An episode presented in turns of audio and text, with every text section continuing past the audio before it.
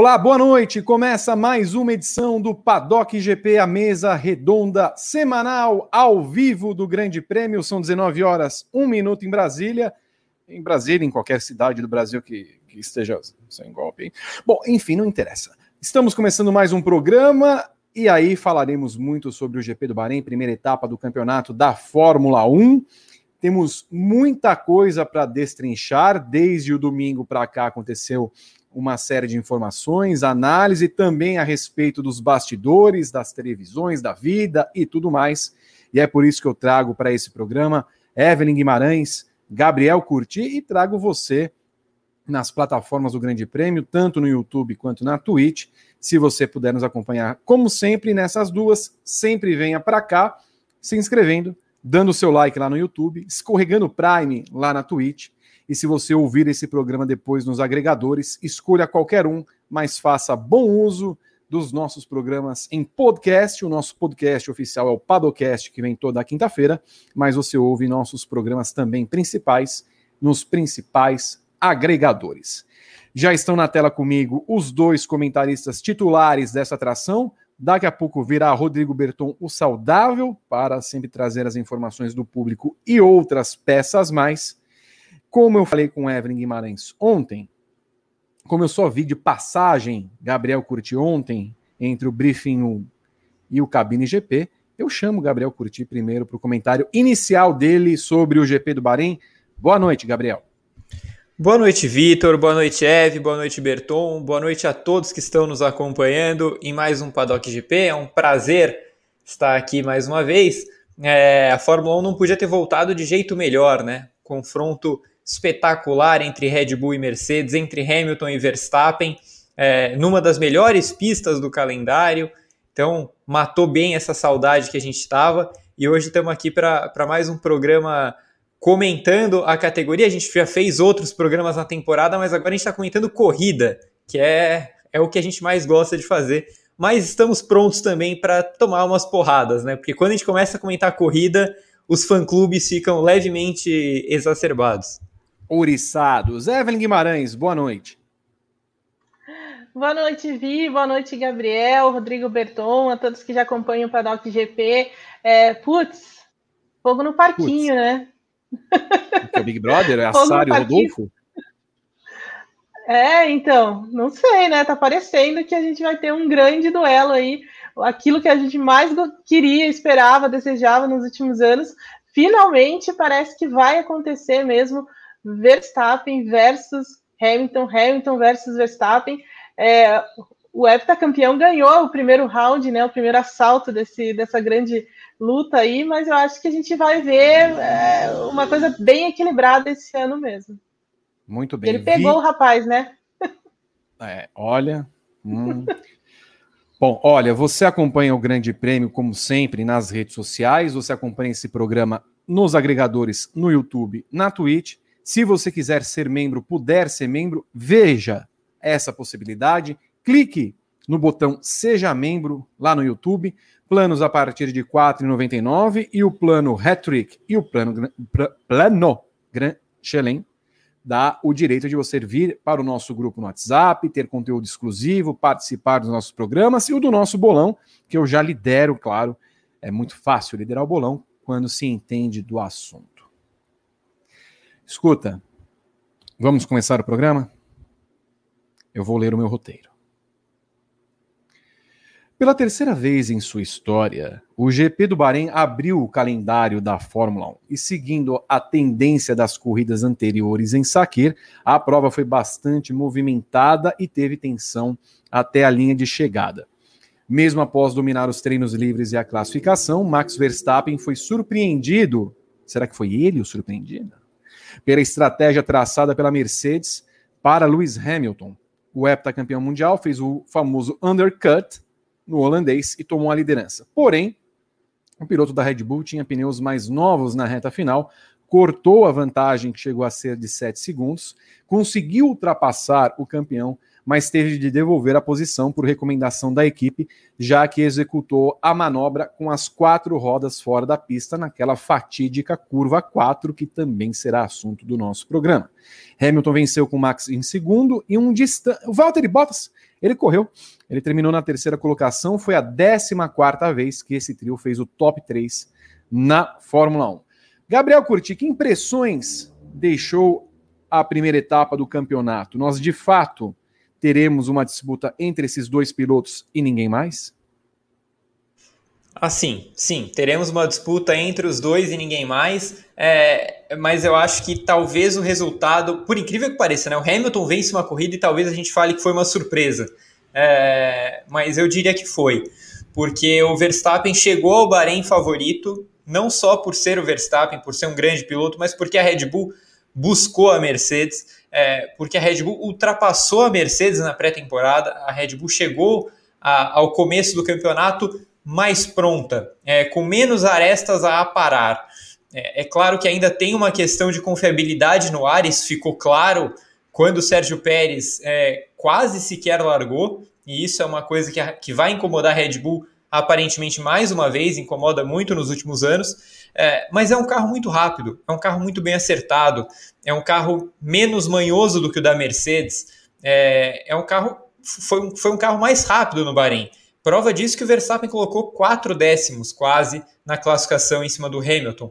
É, e se a gente for lembrar o histórico dos dois, o Verstappen não é um cara espetacular de classificação até hoje na carreira. E o Hamilton costuma fazer voltas absurdas. Então isso mostra um pouco da diferença dos carros na pista. Em ritmo de corrida, a coisa foi um pouco mais equilibrada. A Red Bull disse que o Verstappen teve um probleminha também no carro é, e que isso acabou limitando um pouco o ritmo dele, mas de qualquer jeito a Mercedes conseguiu acompanhar mais de perto até o momento em que eles deram o bote na estratégia e venceram a corrida por causa daquele pit stop feito cedo que a Red Bull não respondeu.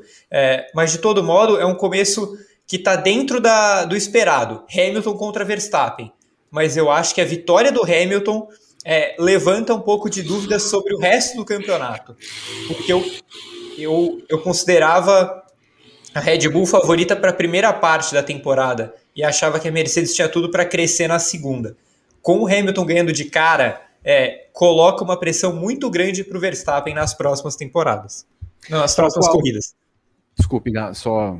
Tal qual Nikita Maziepin, nossa Evelyn Guimarães já cai fora do programa na curva 4. Em uma pena que esta moça. Daqui a pouco ela vai voltar. Tenho certeza que ela vai falar assim: ó. Ai, gente, tá chovendo em Curitiba. Quer ver? Oi, Evelyn. Por que você caiu? Eu não sei, de repente fechou e pimba. Hum, como é que não tá foi culpa minha. Ah, tá meio nublado. Ah, vai tá chover tá bastante. Não, vai chover mais tarde, eu acho. Não foi, não foi uma queda chuvasca. Não, não. Não, foi uma, alguma questão aí do, sei lá. Ele apagou tudo e é isso. Desculpa. Canal do Fragoso. Faz tempo que eu não vou na casa de Rodrigo Fragoso. Narrador, narrador agora é narrador da TNT Sports. Tá bonito, hein? refinanciou a casa para comprar microfone. Um beijo para você, Rodrigo Cam... é, Fragoso. Um beijo para Camila, o, o, rei ali do, do Cambuci região. Escuta, Evelyn, já que você está aqui de volta, me fala Diga. uma coisinha. Repita para nós o que você falou ontem, mas me dá o, o, tom, que eu gravei um stories falando que a Red Bull perdeu a corrida pela soberba dela. Sim. ela achou que soberba. deveria. Ela abriu o caderninho dela, faço duas paradas, na 18 e na 42 aqui tá? Não importa o que vou fazer, não, eu sou a melhor mesmo. E aí não fez o undercut junto com a Mercedes, né? Não cercou a Mercedes. A soberba fez com que a Red Bull perdesse a corrida. Verdadeiro ou falso? Verdadeiro totalmente verdadeiro. A Red Bull apostou numa, num, num, bom ritmo de corrida que ela que o Verstappen apresentou na sexta-feira, mas que na corrida acabou não se confirmando em alguns momentos. Então ele teve dificuldades, por exemplo, com aquele jogo de pneu médio que ele tinha na parte final da corrida. Ele não conseguiu tirar muito. Então assim ele teve mais dificuldades. É, a Red Bull também é, limitou, assim não que ela tenha limitado, mas ela deixou menos opções para o momento da corrida e principalmente, assim, ela ignorou completamente a, a, a Mercedes. Né? Ela achou que o, com o ritmo, o, que o ritmo de corrida dela era tão forte, tão acima, que o Verstappen é, iria passar o Hamilton em qualquer, em qualquer situação, em qualquer é, circunstância. E aí, é, para mim, assim, a soberba fica mais, ficou mais clara quando ela deixa de marcar o Hamilton no início da corrida, porque ficou muito claro que eles iam tentar o undercut, né? Que é tentar nos boxes voltar para antes para tentar é, depois é, descontar esse tempo para voltar na frente no momento em que o concorrente para mais para frente. É isso que eles iam fazer. Mas se você está brigando com uma equipe como a Mercedes, com um cara como o Hamilton, você não pode dar esse tipo de margem, você não pode confiar tanto, você tem que marcar o cara. Se o cara para, você para também, sabe? É, a menos que o carro seja assim, infinitamente superior, o que não é o caso. Né? E se fosse infinitamente superior, a Red Bull não teria esse problema, porque o, o Verstappen estaria, sei lá, uns 10, 15 segundos na frente do, do Hamilton no início da corrida, o que não aconteceu.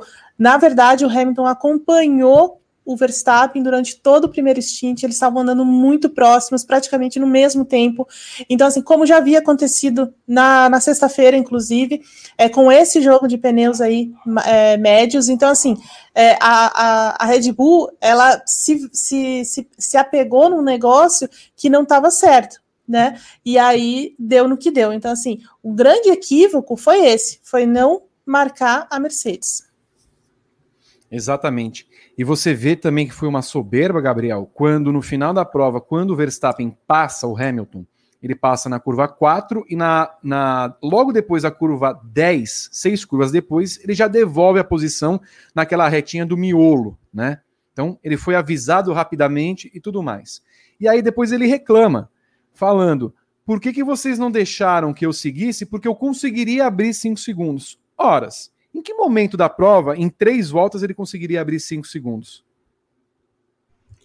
Pois é, pois é. é, é assim, é, é, é, estranho, porque ao mesmo tempo em que eu considero a vitória de ontem uma das maiores da carreira do Hamilton, a gente vai falar melhor disso nos próximos, nos próximos minutos, mas é, eu acho essa vitória muito, muito grande, porque a Mercedes não é o melhor carro nesse momento, a Red Bull é melhor, ele não tinha as melhores condições de pneus também, os pneus dele estavam mais gastos. É, ele fez uma parada, a parada final antes do Verstappen, é, e o Verstappen, teoricamente, teria um ritmo bem melhor é, no último stint, e teve até certo momento, e, e, eu, eu achava realmente que o Verstappen nas últimas voltas ia engolir o Hamilton, porque ele estava tirando coisa de um segundo, um segundo e meio em um determinado período. É, mas quando ele chegou, ele não passou.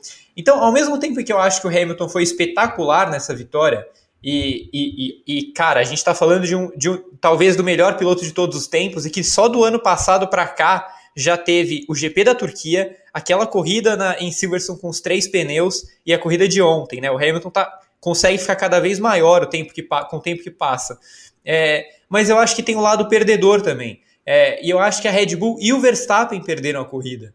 É, eu acho que a Red Bull sim foi soberba, é, tomou o nó tático da Mercedes, é, caiu tranquilamente no nó tático da Mercedes sem tentar responder. Ela, ela quis ficar na estratégia que ela tinha desenhado desde o começo, como se ninguém tivesse disputando com ela. Não é verdade. É, a Mercedes esteve perto desde o primeiro stint é, e foi ousada. A Red Bull tinha que ter marcado ela naquela hora. Eu concordo plenamente com o que vocês disseram. É, numa disputa tão apertada e que o Bottas não estava disputando, em nenhum momento o Bottas ia disputar essa vitória, marca o Hamilton. É, faz o seguro, faz o feijão com arroz. Que se você tem o melhor carro, você vai ganhar a corrida. É, só não deixa o cara passar na sua frente. É, quando o cara passa, é difícil tirar. É, é o Hamilton. Então eu acho que a Red Bull perdeu a corrida ali. E acho sim que o Verstappen poderia ter passado o Hamilton no último stint. É, eu acho que ele se precipita no momento em que ele tenta ultrapassagem naquele ponto. Eu acho que existiam op op é, opções melhores. Ele ainda tinha muitas voltas pela frente. É, só que no momento em que ele erra a ultrapassagem e passa além dos limites da pista, quando ele devolve, dá aquela traseirada, ele perde praticamente todas as chances de entrar colado nos períodos de asa aberta. Então eu acho que sim, a Red Bull foi soberba e perdeu a corrida. Eu acho que o Verstappen também perdeu a corrida. E é curioso, Evelyn Guimarães, que a gente poderia pensar que uma disputa como essa é, poderia ter tido um resultado uma volta ou duas voltas depois, e foi tirado uma volta da corrida justamente porque o carro do Sérgio Pérez deu pane no começo da prova e fez com que a corrida tivesse uma volta a menos. Ou seja, a Red Bull perdeu a corrida do começo ao fim. É verdade. Mas olha, é incrível, né? Incrível. E, e ainda mais tratando-se da, da, da, Red Bull, que sempre né, tem essa, essa aura de ser a equipe que mais ousa em termos de estratégia, que sabe ler muito bem a corrida, que sabe mudar, né? Que sabe entender melhor quando a corrida muda por um safety car ou, ou qualquer coisa assim. E, e, dessa vez não, né? Ela ficou estagnada ali, presa naquele, na, na, naquele plano que eles tiveram e não mudou. E essa questão do Pérez também é, é interessante e é curiosa de, de observar, porque o grande problema da Red Bull no ano passado foi a confiabilidade. Né? O, o Verstappen deixou de, de pontuar em várias corridas porque quebrou, porque, né, enfim, mas principalmente porque ele quebrou. E aí, é, no final do ano, ele poderia tranquilamente ter conquistado até o vice-campeonato, mas não aconteceu por causa disso.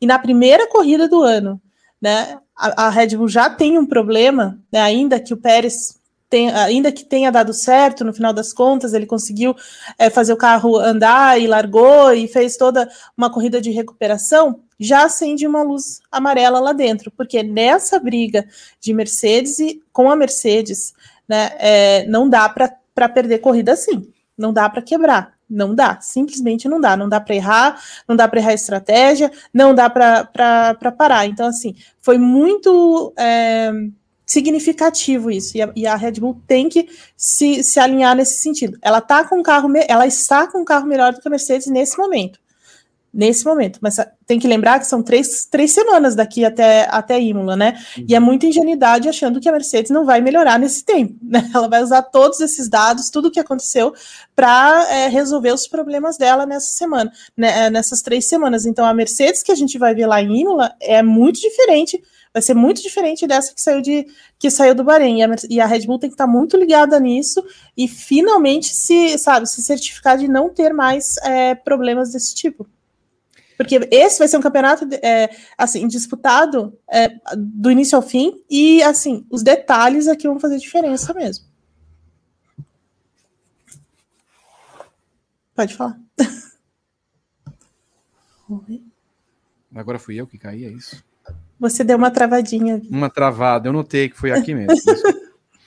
É um campeonato. Eu, eu parei no, no, campeonato disputado do começo ao fim. Mas você terminou o raciocínio, Evan? Terminei. É, não, só estou falando que ele vai ser a, o, que, o que vai é, separar a vitória, a derrota e tudo mais são esses detalhes, né?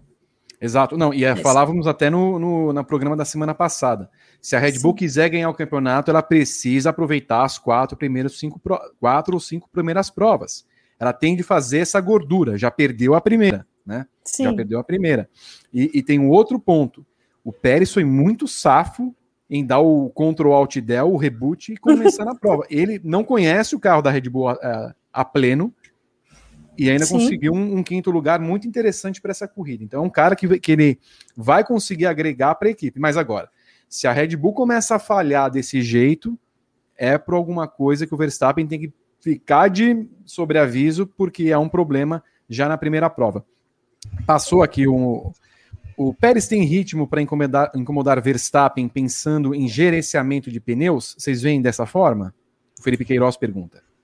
Eu acho que não. É, eu acho que o Pérez, é, eu, eu, sustento o que eu venho falando desde o ano passado, que o Pérez chega para ajudar o Verstappen é, nessa disputa para buscar a Mercedes. Eu acho que ele é um bom piloto, sim, ótimo piloto, mas eu não consigo ver é, o Pérez com a força suficiente para derrotar o Verstappen. Eu acho que o Verstappen é um piloto é, que ele só não é o único no grid porque existe o Hamilton, mas assim, é, ele é o segundo, entendeu? De qualquer jeito, eu só queria falar, levantar mais um ponto no, na parte soberba da Red Bull, que me veio à cabeça agora, quando a gente estava falando do Pérez.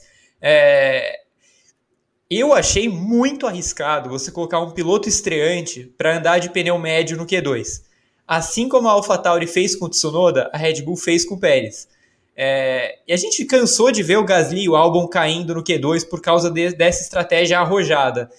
Não seria melhor colocar o Pérez para classificar com um pneu macio, normal, fazer uma estratégia normal, de quem brigaria pelo quarto, quinto lugar, e ele, ele teria exatamente a mesma estratégia de Norris, Leclerc, e chegaria fatalmente em quarto. Então, eu, eu acho que nessa parte da soberba que a gente está falando, é, ela vem desde a classificação. A Red Bull achou que estava tão à frente do resto, que falou assim: ah, eu vou colocar qualquer pneu que qualquer piloto classifica. E assim, o Pérez não é qualquer piloto, mas ele é um estreante e que não é bom de classificação. Uhum. O Pérez não é bom de classificação. É, e ele caiu no Q2 sem surpresas, não foi surpreendente. Exato. E assim, depois a gente lendo as, as a, né, o que todo mundo falou depois da classificação, ele também insistiu com a equipe em que ele queria largar com pneu médio, ele não queria largar com pneu macio. Então, assim, o fato da equipe também é, é, é, tem dois lados, né? Uma, a equipe realmente foi lá e, e, acatou o que ele queria e tudo mais. Mas assim, ela não pode fazer isso, é o que o, o Gá falou. Né? Nesse, naquele momento, tinha que ir para a pista de pneu macio, não tinha nada que colocar o pneu amarelo ali, porque ainda, ainda por cima perdeu um, um jogo para a corrida. Então, assim, é, foi uma insistência dele também, porque achava que seria uma desvantagem largar com pneu macio é, numa, numa estratégia diferente do, do Verstappen. Mas assim, ele estava em décimo segundo, em décimo primeiro no grid né? Então, assim, dava para arriscar um pouquinho mais. Nós falaremos, claro, muito a respeito do GP do Bahrein. A Evelyn falou do GP da Emília-Romanha, que acontece daqui, duas, daqui a três semanas, né, em 18 de abril. E quero só pegar essa declaração aqui, essa, essa opinião, pergunta do, do Daniel Bandoni. Vocês acham que essa prova pode interferir em todo o restante do Mundial? Nas declarações pós-GP, me pareceu que o Verstappen sentiu muito golpe ontem. Eu só quero lembrar o seguinte: é, a prova de domingo no Bahrein foi uma prova que a gente pode considerar como uma prova tática. Como muitas provas nos anos anteriores, a gente via decidida em favor do Schumacher, inclusive, provas táticas. A prova na Emília-Romanha será tática, porque é um circuito de completa dificuldade para ultrapassar. Então, assim, a Red Bull já chega com a bagagem lá de que se ela for melhor, se ela largar na frente, se a Mercedes fizer o undercut, ela vai fazer o undercut. Vai, vai, vai seguir na, na, na, volta seguinte. Não tem a menor dúvida, a não ser nem, a não ser nem que, a, que a Red Bull pare antes. Mas eles vão marcar, vai ser uma prova de marcação certeza da Red Bull. Se a Red Bull tiver em Milton Keynes hoje, com todo o pessoal, hoje é segunda-feira, reunido lá para discutir essa corrida, certamente eles vão sair com a certeza de que eles vão fazer a marcação na próxima prova, tendo o melhor carro se eles não tiverem o melhor carro, largarem em segundo, certamente farão o undercut para tentar passar a Mercedes, porque a prova será tática. Então, eu não considero que essa prova vai interferir no Mundial, justamente porque a, a Red Bull já sai com uma lição.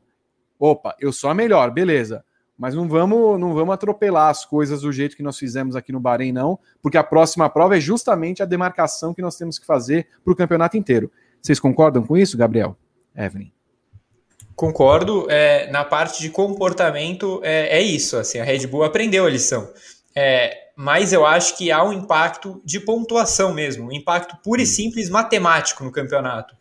É, e eu acredito de verdade que a Red Bull tinha a primeira metade do campeonato, ou menos do que isso, para tentar abrir margem. Porque a Mercedes vai chegar e talvez a Mercedes passe. E se isso acontecer, o Hamilton vira favorito ao título automaticamente. Então, qualquer oportunidade que você tem para somar mais pontos do que a Mercedes e que o Hamilton, você tem que aproveitar. E a Red Bull desperdiçou a primeira. E eu acho que, é, por mais que a derrota tenha sido é, aquela derrota de pista chata e tal, a reação do Verstappen, ela me pareceu uma reação mais pensando no campeonato do que na corrida em si. Aquela, aquela cena dele que ele tá perplexo, assim, parado do lado do carro, de pé, meio que olhando para o céu é, me parece muito mais que ele já está tipo, pensando na 14 etapa do que pensando agora no pódio. É, então eu acho que tem essa, é, é, essas duas visões. assim. O que você falou é perfeito, eu concordo plenamente. Mas, mas essa parte da matemática em si, dos pontos no campeonato, eu acho que não podem ser desprezados. E, e o Verstappen sentiu muito isso. Oi, Evelyn. Apareceu Oi. um avatarzinho seu. Ainda bem que não é um avatar meio não tem um meio. O meu é da, da Nair Belo. Um dia que apareceu um avatar meu é nesse, da Nair Belo. Quer eu falar? Sei. Não, assim, eu concordo com vocês, acho que acho que é isso mesmo. A, a Red Bull aprendeu bem a lição, foi bem doído para eles. É, não acho que o Verstappen sentiu o golpe. Eu acho que ele tá. Eu, eu acho que é o que o Gabriel. Eu sou, sou muito o que o Gabriel falou agora. É assim, o Verstappen tá pensando no campeonato porque ele sabe o carro, na, o carro que ele tem na mão. Mas o que aconteceu na corrida foi, uma, foi um pouco do reflexo do que vinha acontecendo com ele nos últimos anos. Porque nos últimos anos ele não tinha o melhor carro. Então ele tinha de aproveitar todas as, as chances, tudo que dava para fazer, e ultrapassar de qualquer jeito, ir para cima de qualquer jeito, e foi o que ele fez ontem. Mas ele não precisava daquilo, ele poderia ter esperado, ele poderia ter pensado um pouco melhor e não, e não fez. Mas isso é um reflexo daquilo que ele vinha vivendo é, até então. Mas daqui para frente é isso. Acho que a frustração maior dele foi, cara, eu tenho um carro muito bom, como que eu fiz isso? Entendeu? Então, assim, é mais nessa linha do que sentir aquele golpe. É, não vai ser assim, não, sempre. Eu acho que a, a realmente a, a Red Bull e ela aprende isso com a própria Mercedes né? Porque a Mercedes, às vezes, eles têm corridas muito ruins, em que eles fazem tudo errado, como foi o próprio GP do Saki do ano passado, e no, no na, na, corrida seguinte, é, eles já voltam, já, né, já recalcula a rota, vai e tudo mais. Eu acho que isso vai ser, está muito bem claro para a Red Bull. Não dá para desperdiçar a chance. Muito bem. Você está no Paddock GP, nosso programa de segunda-feira, a mesa redonda ao vivo do Grande Prêmio. Eu quero que o Berton coloque a divisão na tela, grande prêmio debate nesse momento. Muito bem. É, muda só minha posição, Berton, aqui para o meio, para o Gabriel vir para a esquerda. Muito obrigado. Agora sim. Escuta, nós tivemos uma, um GP do Bahrein abrindo o campeonato, né? Costumava ser a Austrália. Pergunto a você, Gabriel Curti. É, fechamos que o Bahrein deveria sempre abrir o campeonato da Fórmula 1, sim ou não? Com certeza. Muito bem. Evelyn Guimarães, Bahrein para sempre abrindo o campeonato? Para sempre, para todo sempre. Eu odeio aquela pista de Melbourne também, então, assim, para mim. Você tá botando defeito na pista de Melbourne? Então, assim, Adelaide ou Melbourne? Evelyn ah, Adelaide, Adelaide, sempre. Sempre, sempre, sempre. Phillip Island ou Adelaide, Evelyn Guimarães? Adelaide. Apesar de Phillip Island ser lindíssima e tal, mas venta muito, é muito frio lá, é uma pista para moto, entendeu? Adelaide sempre. Qual a melhor pista da Austrália, Gabriel? Ah, eu, eu queria que a Adelaide voltasse também. Eu não, não gosto de Melbourne. Eu quero, eu quero a Austrália no calendário de qualquer jeito, tá? Se for só, se tiver que ser Melbourne, tudo bem, eu aceito. A Austrália tem que estar no calendário. Mas por mim seria ótimo se a Adelaide voltasse. Muito bem. Olha, a vitória no GP do Bahrein coloca Lewis Hamilton como líder do campeonato. É a primeira vez desde 2015, o que é estranho, né? Desde 2015 que o heptacampeão abre a temporada na primeira colocação. Ao mesmo tempo, também é a primeira vez que Max Verstappen inicia o campeonato na segunda colocação. Como Valtteri Bottas roubou o ponto da volta mais rápida no fim, a diferença de Lewis e Max é de 7 pontos, e depois o nosso glorioso Valtteri Bottas aparece com importantes 16 pontos. É só os dois, como a gente falou, que vão disputar esse título o que, que nós podemos tirar além é, dessa disputa entre os dois pilotos? Os segundo dois, como a gente tem falado, Gabriel, vão fazer muita diferença nesse campeonato? Ou ainda, Bottas já começa um campeonato não naquela fase 4.0, na fase 1.7.1, que, que é a fase estelionatária dele, que não vai levar nada. É, é, eu acho que assim, é, o Bottas começa o campeonato na frente do Pérez na classificação, nos números frios. É, mas o anímico é, continua do jeito que a gente estava imaginando na semana passada. Ah, o Bottas vive uma fase de desgraça. Assim, o Bottas não é mais, é, não tem mais a confiança da equipe. Isso está claro em declarações. O Bottas teve o contrato renovado na bacia das almas, assim, só porque tinha que ser mesmo, mas ele já está meio quase que cumprindo o aviso prévio. É, dá para dizer que o Bottas ou ganha o campeonato ou sai da Mercedes e talvez da Fórmula 1. É, e ele não parece nem mais ter a, a mesma gana nas palavras que ele tinha. Não digo nem nas atitudes, porque nas atitudes faz tempo que o Bottas não tem uma gana muito grande. Mas nas palavras ele costumava dar aquelas declarações de eu tô mudado, de agora eu sei como bater o Hamilton e não sei o que, e a disputa é mais equilibrada do que parece. É, e o que a gente vê é um Bottas mais apático agora. É um Bottas que foi muito facilmente batido pelo Hamilton no fim de semana, não só porque ele chegou em terceiro e o Hamilton ganhou, em todas as sessões. Foi um Bottas mero figurante. E o Pérez, por outro lado, é um cara que está se, adap tá se, adaptando, né? Então ele sofreu no Q2 e caiu na classificação. É, e acho importante dizer que, tudo bem, a, a, corrida do Pérez foi, foi muito boa porque ele largou dos boxes e chegou em quinto. Mas se a gente for refletir, se ele largasse na posição em que ele classificou, ele chegaria em quarto. Tá? Então o Pérez perdeu dois pontos nessa corrida. Com essa falha que a Red Bull teve. Ele não, ele não chegaria na frente do Bottas, tá? Eu cravo isso aqui.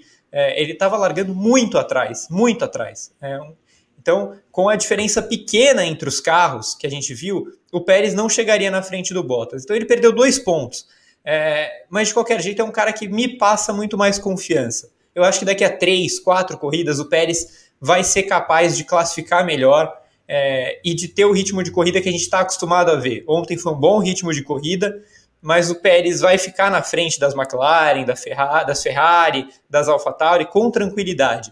Então acho que essa disputa vai ser mais interessante para os construtores do que pensando em Hamilton e Verstappen. Num primeiro momento, eu acho que Hamilton e Verstappen estão meio que em outro escalão, assim, outro patamar.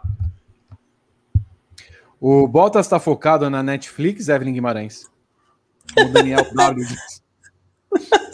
Eu acho que sim, viu? Eu acho que ele quer aparecer na Netflix e tal, e fazer um capítulo lá só sobre ele, beleza, Bom, andando de bicicleta. Dele, é, eu não vi ainda, não vi, eu não eu posso não. falar.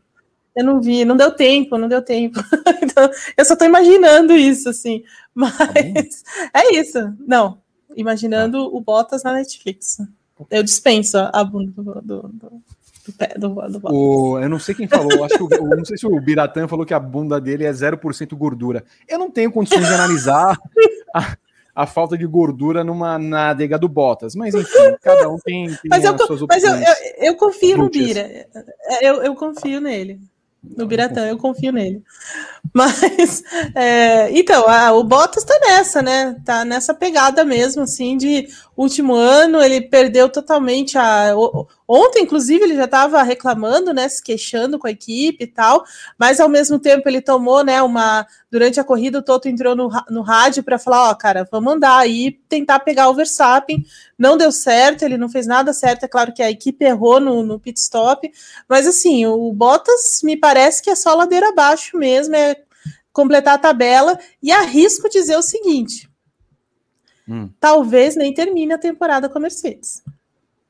Se continuar nesse, nessa pegada.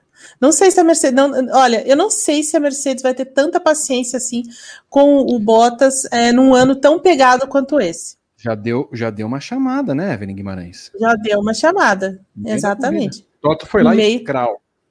Exatamente. Então, assim, depois ainda é, deu a entender que ele não, que ele podia ter feito mais e não fez, que a equipe precisa do, do segundo piloto e não está comparecendo, principalmente agora que a, a Mercedes não está nadando de braçada. Então, assim, não sei, né? O o Russell tá aí, o Russell quase venceu a corrida no Sakir, então assim, né? Vamos, vamos colocar as coisas na mesa. Você já deu a resposta para o canal do Fragoso. O Rodrigo Fragoso fica narrando Macedônia e Montenegro, não assiste Fórmula 1 direito, como foi o Fera, o Fera, que a Mercedes pegou emprestado no passado para substituir o Hamilton, George Russell, piloto da Williams. Aliás, Gabriel, aproveita o gancho.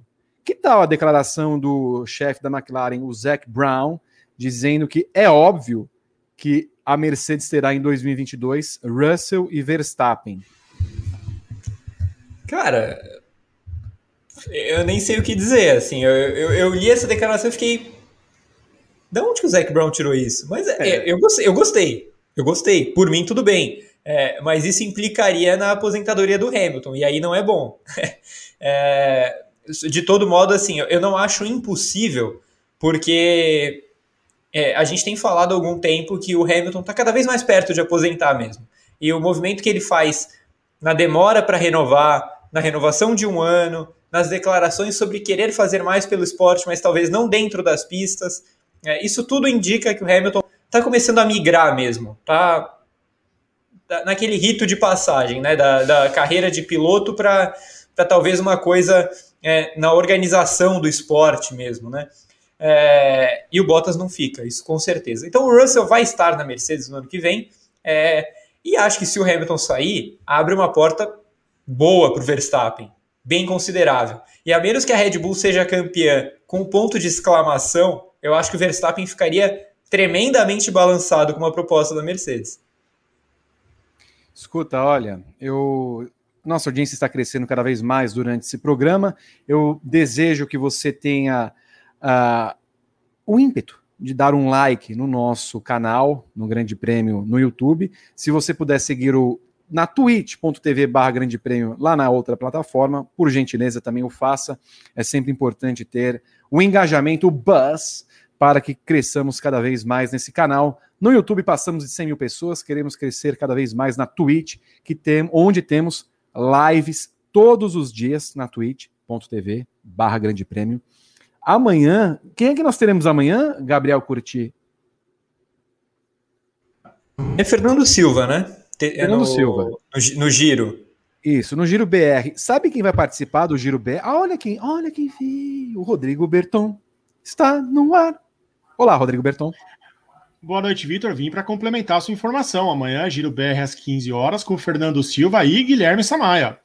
Guilherme Samaia ao vivo no nosso programa amanhã, 3 da tarde, twitch.tv barra grande prêmio. Não perca, piloto da Fórmula 2, Samaia conosco falando como foi a estreia no campeonato da Fórmula 2. É, hoje, se você não acompanhou o Paddock Plus, lá na Twitch, o vídeo tá lá. Falamos de MotoGP, falamos de NASCAR no barro, NASCAR no barro, falamos da, da Fórmula 2. Então, acompanhem também o nosso canal na Twitch e ao vivo amanhã, 15 horas, com Fernando Silva e grande elenco. Guilherme Samaia participando do programa. Aproveite e traga as boas novas, Rodrigo Berton. Ah, eu vim agradecer aqui os superchats que já chegaram, Vitor. Você já leu alguns, mas o Rafael da Silva Coelho mandou cinco reais.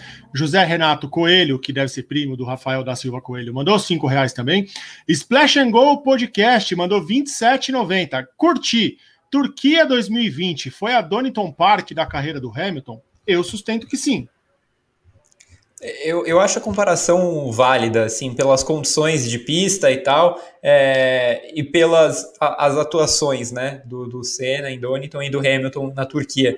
É, talvez a do Senna seja mais impactante num primeiro momento pela, pela volta histórica, né, que ficou marcada, mas a atuação do Hamilton na corrida inteira naquele, naquele asfalto sabonete é uma coisa inacreditável mesmo, inacreditável. Ele ganhou uma corrida em que em momento nenhum ele parecia ter qualquer chance de ganhar. Muito bem. Felipe Queiroz mandou cinco reais também aqui perguntando do Pérez. Vocês já responderam. E o Cláudio Roberto mandou dois reais. Muito obrigado a todo mundo que está mandando o super chat. Temos também lá na Twitch, mudando de plataforma, Eric Satchel se inscreveu com Prime e o Zat Apache também deixou o Prime aqui para a gente, além do Luiz Augusto Saavedra, que mandou 50 bits, a moeda da Twitch. Se você é assinante do Amazon Prime, clique embaixo do vídeo da Twitch, inscrição, arrasta o pop-up que vai abrir, você vai lá achar, experimente com Prime, você clica ali, vincula sua conta do Amazon Gaming e passa a poder apoiar o Grande Prêmio sem pagar nada além dos R$ 9,90 da plataforma do Amazon Prime. E se você quiser fazer parte do clube de membros do Grande Prêmio no YouTube, clique embaixo do vídeo também. Seja membro, planos a partir de R$ 4,99, os planos Hat-Trick e Grand Chelem te dão direito a participar do nosso grupo do WhatsApp, onde tem o bolão, no qual lidero, junto com o Vitor Martins, da Liga do Fantasy, onde também lidero. É, cravei todos os palpites. No Fantasy acertei todos os pilotos, então lidero com bastante folga. Pelas minhas contas de cabeça, tenho 912 pontos no, no Fantasy e no bolão. Esse é o Rodrigo Berton, que traz sempre as boas novas para o nosso programa. Quero falar agora de McLaren e Ferrari. Eu vou ler o meu roteiro. Outras boas impressões vieram com McLaren e Ferrari. É uma afirmação do roteiro. Vocês podem discordar depois. Porque eu não tenho uma boa impressão das duas. Lando Norris foi quarto e Leclerc, Charles Leclerc, terminou na sexta colocação, enquanto os estreantes Daniel Ricciardo e, a pessoa não colocou aqui no roteiro o nome da outra pessoa. Engraçado isso. E Carlos Sainz finalizaram em sétimo e oitavo, respectivamente. A McLaren correspondeu às expectativas da pré-temporada, Gabriel Curti? A Ferrari mostrou que deu avanços? Discorra. Subjetivo, hein? Subjetivo o, o, as boas impressões das duas. Eu acho que é, é, é sim, porém, hum. no caso da McLaren, é, a McLaren foi bem. Assim, o carro da McLaren respondeu bem. O Norris ficou em quarto, que é uma posição ótima, é, pensando no campeonato e pensando que sempre, nesse primeiro momento, teremos quatro carros na frente a, a, posição limite é meio que o quinto lugar. O Norris chegou em quarto, então muito bem. Mas se a gente for analisar friamente, é, a McLaren mesmo estava falando em ter um pelotão, não só uma Fórmula 1A e B, mas que era um pelotão só esse ano. A própria McLaren disse isso, ela e a Alpine. A gente não viu isso. A gente não viu isso. Nem na classificação e nem na corrida. Na classificação, até alguns momentos parecia que AlphaTauri e Ferrari e até a McLaren estavam próximas das duas, chegou no Q3 elas tomaram um pau, né? É, então, não é verdade. E na corrida não foi assim também. Não foi assim. Na corrida, o, o Norris é, até largou bem, fez uma largada boa, o Ricardo também largou bem, apesar do toque com o Gasly, mas eles logo foram ficando muito para trás em relação aos primeiros colocados, né? O Norris praticamente correu sozinho a corrida inteira. Então, eu acho que pensando no campeonato para top 3, para briga de top 3, começo da McLaren foi excelente. Ótimo resultado, boa performance. E tem uma dupla muito promissora. O Ricardo vai melhorar muito ainda. Pensando em Fórmula 1 A e B, não. É, quer que eu fale da Ferrari ou deixe para a Eve? Então, já que você deu o gancho, vou deixar para Evelyn, daqui a pouco falamos da Ferrari. McLaren foi uma decepção, Evelyn Guimarães. Eu, ach, eu esperava, eu confesso, confesso a você que eu esperava um pouquinho mais. Eu também. Eu também esperava um pouquinho mais. Acho que na pré-temporada eles foram tão fortes em, em, ritmo de corrida, tão rápidos. Um carro com bastante novidade, coisas interessantes, como difusores, é, todas as, as, as, mudanças aerodinâmicas que eles tiveram de fazer por conta também do motor Mercedes. Por conta do, do motor Mercedes, também esperava uma, uma atuação, assim, uma, um, um ritmo melhor, uma performance melhor. Claro que assim, o Lando Norris fez o que, o que tinha de fazer mesmo, ele, tirou tudo desse carro, ele teve boas batalhas ao longo da corrida, né? Principalmente ali quando ele encontrou o Leclerc, então assim, eles tiveram assim, eles se enfrentaram de fato. Mas assim, eu esperava essa, as duas McLaren mais à frente, mais perto do pelotão da frente do que realmente aconteceu. Acho que ela deu um passo é, à, à, frente de qualquer jeito, né? Em termos de desempenho, em termos de performance, o carro é muito melhor do que o carro do ano passado. É, os pilotos não tiveram grandes dificuldades com esse carro, embora o Ricardo ainda. Eu, eu vou dar uma colher de chá para o Ricardo, porque ele está chegando na equipe, tá? Mas é, ainda em algumas corridas, mas assim, é, eles estão. Ele está. Tá, tá? Ah, umas duas ou três, assim, ah, da, é daqui para frente, né? Duas, mais, é duas ou três.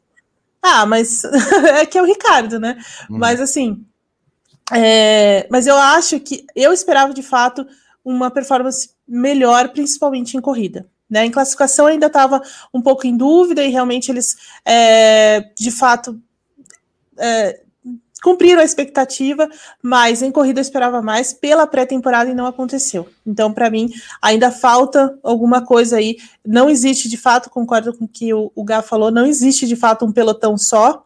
Realmente não existe, mas a McLaren deu um passo à frente em relação ao ano passado e tem uma dupla muito boa, muito boa mesmo. É um momento em que o, o Ricardo se encontrar com esse carro, entender, se adaptar, eles vão, é, vão liderar de fato assim mais consistentemente esse pelotão intermediário. Daqui a pouquinho falamos, falaremos também da Bandeirantes. Muita gente gostando da transmissão, mas muita gente que não viu a transmissão da Bandeirantes. Você foi um deles? Coloque aqui no nosso chat também, porque nós vamos falar a respeito disso. Algumas informações que o Gabriel foi apurando ao longo do dia e que traremos é, na, nas próximas horas no Grande Prêmio. Só estamos esperando também algumas informações da própria Bandeirantes a respeito disso. Ferrari a Ferrari, Gabriel, me, pa me passou a impressão que é uma, uma cópia do ano passado. Ela evoluiu, de fato. Mas assim, na corrida ela começou a andar para trás. É, eu acho que, guardadas as proporções, foi o mesmo filme do ano passado. Um, um carro classifica muito bem, é, muito bem, assim, para os padrões Ferrari, né? Do, atuais da Ferrari. Mas que de ritmo de corrida.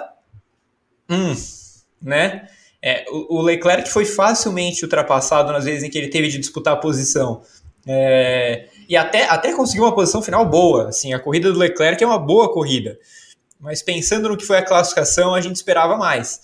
É, e a Ferrari parece ter melhorado um pouquinho em classificação, melhorado um pouquinho em corrida, mas ainda ter esse desnível. Ela ser bem melhor em classificação do que ela é de corrida. É, não acho que a Ferrari seja a sexta força mais, como ela era no ano passado. Eu acho que ela melhorou. É, é ela está atrás da McLaren, é, mas eu acho que depois já dá para pensar nela ali, nela, na AlphaTauri nesse primeiro momento. Acho que essas duas estão estão à frente de Alpine e, e Aston Martin nesse começo de temporada. Então é um bom começo para a Ferrari. Pensando no ano passado, é um bom começo. Pensando no histórico de Ferrari e no que a Ferrari precisa atingir, ainda é muito pouco. É, inclusive, o que a gente falou da McLaren, a Ferrari tem uma baita dupla de piloto, excelente dupla de pilotos, mas eles precisam de carro, senão eles não vão conseguir fazer muita coisa. Antes de passar para a Evelyn, então, já que você citou, e, e essa cutucada do Matia Binotto falando que agora eles têm dois pilotos, Gabriel? Um pouco indelicado com Sebastian Vettel? Eu acho que o Binotto nunca se preocupou em ser sutil com o Vettel, né? É, desde o ano passado ele fala algumas coisas que a gente jamais falaria de um tetracampeão. É, ainda mais se esse tetracampeão fosse um empregado nosso. É, eu, eu acho uma falta de respeito assim é, é, gigantesca e acho ingratidão também. É, quem ouve o Binotto falando nem parece que quando o Vettel chegou na Ferrari, a Ferrari estava em crise, né?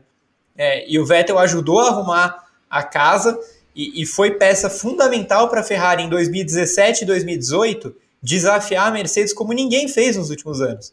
A Red Bull deve fazer em 2021, mas de 2014 para cá só a Ferrari conseguiu desafiar em 17, 18 em menor escala, mas foi, foram dois anos em que ela desafiou a Mercedes. E muito disso por causa do Vettel. Então você pegar é, o cara para Cristo, né, como se a última temporada dele determinasse a passagem inteira do que foi o Vettel, foi a carreira dele, é, eu acho até baixo. E Evelyn, complementa falando a respeito dessa Ferrari e dessa declaração do Binotto hoje é, sobre o ter dois pilotos, meio que é, aproveitando o infortúnio do Vettel no final de semana no Bahrein para é, pisar no rapaz? Ah, é, é, insuportável, né? Insuportável, intragável. É, o Batia Binotto é, uma, é o principal responsável pela crise da, da Ferrari, porque ele não soube lidar direitinho é, com aquela questão do motor. No ano passado, ele, né, e, e o motor, e motor é a especialidade dele, é, as ideias vêm da cabeça dele também, ele já ele era o grande responsável pelo motor da, da Ferrari antes de entrar, é, de virar o chefe. É, nunca teve uma relação boa com o Vettel desde, desde o início, né? Foi ele, inclusive, que bateu o pé para trazer o Charles Leclerc para a equipe, enfim, é, e assim, é totalmente de mau gosto, é aquela coisa de, de chutar o cachorro morto, né? Então, assim, porque o Vettel também ele não se ajuda. assim, né? Aquele, aquele incidente também é, foi, foi, foi difícil, mas mesmo assim, o Vettel é um tetracampeão do mundo. Tudo bem, ele tem, ele, ele comete esses erros, tem essas coisas, mas assim, isso não tira os quatro títulos dele. Ele é o terceiro cara que mais venceu na Fórmula 1, então assim, não dá para simplesmente você dizer isso né, é no mínimo assim é, injusto com ele. Né, ainda mais dentro da história que ele construiu na Ferrari, que também foi uma história assim, não acabou bem, mas ele teve uma fase muito boa na Ferrari. Ele foi o único que disputou mesmo com Hamilton, né? Pelo menos em, em, duas, em, em, duas temporadas, mas principalmente em 2018 ali, né? De, de fato, muito muito sólida a, a briga. Então, assim, né? É, é, bem delicado, é bem injusto essa, é bem injusta essa declaração do Mattia Binotto. Nunca gostei dele, não acho que ele é um cara para ser chefe da Ferrari, ele não tem esse perfil. Parte dessa crise, ou grande parte dessa crise, está nas costas dele, sim, pelas decisões errôneas que ele toma. Ok, pronto. É, pronto, falei. Sobre a Ferrari, é, é, mais ou menos isso que o, que, o, que o Gabriel já falou, eu concordo totalmente com ele. É, a Ferrari, ela cresce é, nesse ano por conta do motor, ela realmente conseguiu, conseguiu colocar cavalos a mais naquele motor, ela mudou, desenhou vários, várias peças desse motor para tentar também ganhar é, compensar a perda aerodinâmica do, do, do, regulamento, mas o carro ainda tem problemas e os problemas deles são concentrados em ritmo de corrida. tanto que na classificação eles até conseguiram se defender. O Leclerc sempre, né? O Bahrein é aquela, foi a pista em que ele apareceu de verdade. Então ele tem muita facilidade com essa pista. Ele classifica muito bem o carro. É, ele tinha um jogo de pneu só, foi uma volta só e ele conseguiu fazer aquele tempo. Então, ótimo, né? O cara é muito bom, não tenho que, não, não tenho que dizer. Mas o carro da, da Ferrari tem problemas com ritmo de, de corrida, os pneus traseiros desgastam demais por conta da, da linha de, do conceito que eles seguiram, a redução do assoalho, mais difusor, mais é, as asas, enfim. O carro tem muita dificuldade com isso, desgasta demais e foi o que aconteceu na corrida. Então chega um momento em que eles ficam totalmente reféns desse desgaste que não tem o que fazer, né? Não tem, eles não conseguem brigar, não conseguem defender posição, e foi o que aconteceu. Mas a Ferrari, de fato, assim como a McLaren, tem uma dupla muito boa, muito boa mesmo. O Leclerc não, sem, né, não precisa nem falar demais, e o, e o Sainz, ele chega na equipe depois de, de, dessas temporadas com a McLaren, que ele cresceu demais, ajudou no desenvolvimento da equipe, então ele tem realmente uma bagagem importante ali e está levando isso para a Ferrari. Se a, se a, Ferrari souber aproveitar isso, ela vai conseguir desenvolver bem esse carro ao longo da temporada, mas ela não é a equipe é, que vai é, voltar, não vai voltar pro, lá para o top 3, não vai né? Mas vai consistentemente ficar ali ao lado da McLaren. Concordo com o Gá quando ele diz que a Ferrari está muito, muito é, ali junto com o McLaren, Alpha Tauri, à frente de Aston Martin, à frente da Alpine. Berton, grande prêmio debate aí. Bota na tela os três. Isso. Isso, agora sim. Agora sim. Tudo bem, tudo bem. Escuta, Gabriel Curti. A dupla Leclerc Sainz é melhor que a dupla Leclerc Vettel? Hoje é. Hoje é. Evelyn Guimarães. É, concordo. Hoje é. Seus Matia Binotto. Vocês são Matia Binotto. Sabia que vocês vão. Ah, não é isso. É, que é um momento tô tendo, e, uma, e assim, as coisas que aconteceram dentro da, da, da Ferrari minaram o cara, né? Minaram a cabeça do cara. Agora, se fosse o Vettel do início da Ferrari, aí não. Aí seria Vettel Leclerc. E, e acho que tem também a parte do Sainz, né? Se fosse o Sainz Sim. da Renault, é, não seria, era, capaz que o, é. era capaz que o Vettel de hoje fosse melhor. Assim, entendeu? Bom, já que vocês estão falando nele, Dois dos pilotos mais populares e condecorados no grid, Sebastian Vettel e Fernando Alonso, também chamaram atenção no final de semana. O tetracampeão mundial estreou pela Aston Martin muito, muito bem. Caiu no Q1, largou de último ao ser punido, teve estratégia péssima porque parou uma única vez, se arrastou na pista na maior parte do tempo e ainda para encerrar com chave de cocô, bateu na traseira de Esteban Ocon terminando a prova em 15º, o penúltimo dentre aqueles que cruzaram a linha de chegada. Fernando Alonso, assim como a Alpine em si, não impressionou tanto ao longo da corrida, exceto pela, pela batalha que teve com o próprio Vettel e com o seu compatriota Carlos Sainz. Acabou abandonando por problemas no freio e também porque pegou um saquinho, né, de alguma coisa lá, enfim, algum paga-lanche que deixou um, um, um sanduíche lá no Bahrein e o saquinho foi para a pista. Posteriormente, aconteceu isso da equipe revelar que entrou esse saquinho no carro, mas eu queria que vocês falassem, começando pelo Gabriel e depois pela Evelyn, qual foi a impressão, mais concentrado no Alonso, já que a gente começou, a, já batei demais o Vettel, mas enfim. O Vettel sai com cinco pontos do campeonato na, na carteira, o Alonso, ele não sai com ponto nenhum, mas me parece que assim, os dois começaram de forma distinta, mas da mesma forma que eu falei da, da Ferrari e da McLaren, Gabriel, a Alpine me decepciona porque eu esperava bem mais desse carro, né? E o Vettel, eu não sei se ele me decepciona, sinceramente. O Vettel, infelizmente, parece começar de onde ele parou ano passado. É, isso é péssimo, porque onde ele parou ano passado foi foi lá atrás, né? Ele tava ele chegou a um ponto de parar de andar no, na Fórmula 1B e começar a flertar com a Fórmula 1C, né, no ano passado, travando batalhas muito interessantes com o Grosjean, com o Magnussen, com, com o Russell e o Latifi não, porque o Latifi é outro patamar, mas, mas, é, mas é isso. é, infelizmente o, o, o, Vettel começou desse jeito. Assim, eu acho que a, a Aston Martin, inclusive o Zoff Neuer falou, né, que o, que o, que o Vettel tá chegando lá, né? Precisamos ter paciência com ele. Uhum. É, é, um pouco mais do que chegando lá, viu? Ele precisa melhorar muito. Para ele voltar a ser o Vettel que a gente conhece, tá bem longe. E a Aston Martin também. A Aston Martin, é, a gente já esperava pela pré-temporada horrível que eles tiveram, mas o carrinho é bem do sem vergonha. Nesse primeiro momento, é, é óbvio, eu acho que a Aston Martin vai evoluir muito. O histórico da equipe diz isso, enquanto Force India, enquanto Racing Point. Mas o começo da temporada da, da Aston Martin é muito ruim. O carro é, é, é, é segunda parte de Fórmula 1B.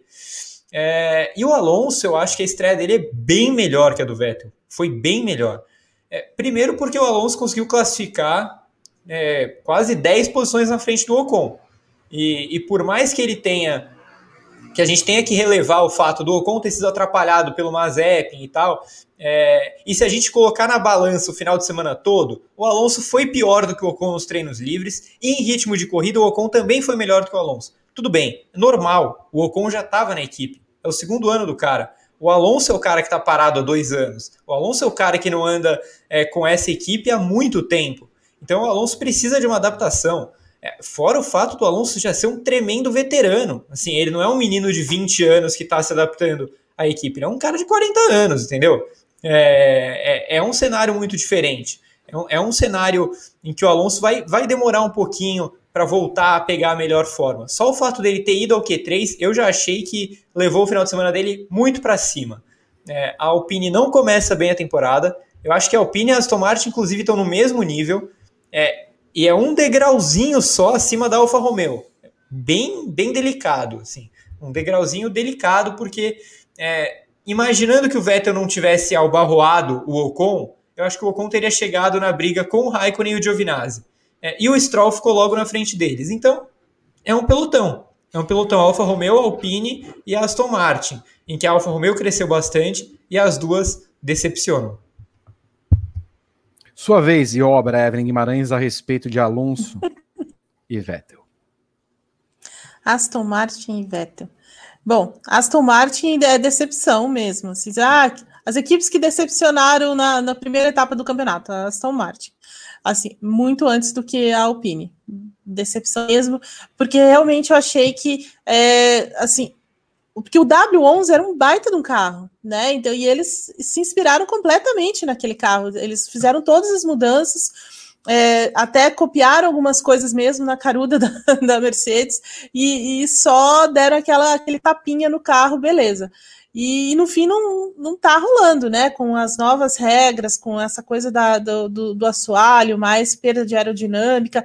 O carro é muito. O carro não tem rendimento, né? O carro não tem performance ainda. É, embora o Lance Stroll tenha conseguido, o ex-Paier, tenha conseguido levar esse carro até o final, pontuado, foi bem na classificação, é, é um carro em que ele já, é, essa, a equipe e tudo mais, era uma coisa que ele já estava mais acostumado.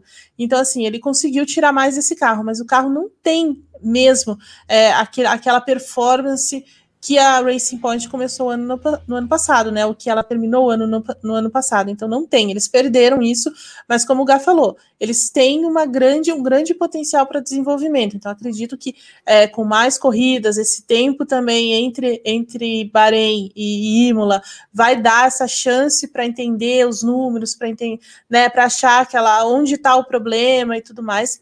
Ok, acho que eles têm como fazer isso. Agora, quanto ao Sebastian Vettel, né? Pode fazer o que ele fez ontem, sabe? Então, assim, ele, ele não. Ele é o Vettel que terminou o ano, sabe? É, ele tem muitos problemas ao longo do final de semana, é coisa que entra no carro dele, que bate nele, enfim. E aí, é, na classificação, é atrapalhado ali no final pelo, pelo Maiseb, mas assim ele já vinha numa classificação bem ruim, né? Ele estava na bacia das almas ali, tentando tudo para passar, para tentar uma, uma vaga no Q2. Então, assim, ele não, sabe, não foi isso que realmente tirou a chance dele. E, e aí tem a, a punição, né? Aquela punição de posições também imaginárias. E no fim da na, na corrida ele até se defendeu, foi para cima e tal, tentou uma recuperação, uma estratégia horrível, mas no final acaba me, me, me envol se envolvendo no acidente. Depois diz: ah, não tinha o que fazer, não tinha como parar, não tinha que, sabe? Me ajuda a te ajudar, né, né, Seb? Assim não dá. Então, assim, ele começa a temporada como se ele, ele tivesse ficado dois anos sem correr na Fórmula 1, né? Diferente do Alonso entende? Porque o Alonso, sim, o Alonso me surpreendeu bastante. É claro que a gente pô, né, o Alonso é um baita de um piloto, enfim, a gente, ele ainda é um baita de um piloto, mas é, e ele conseguiu tirar muito desse, desse, carro da Alpine, levou até o, o, o, Q, o, o Q3, é, e na primeira parte da corrida ele foi bem, desenvolveu um ritmo bem forte e tudo mais.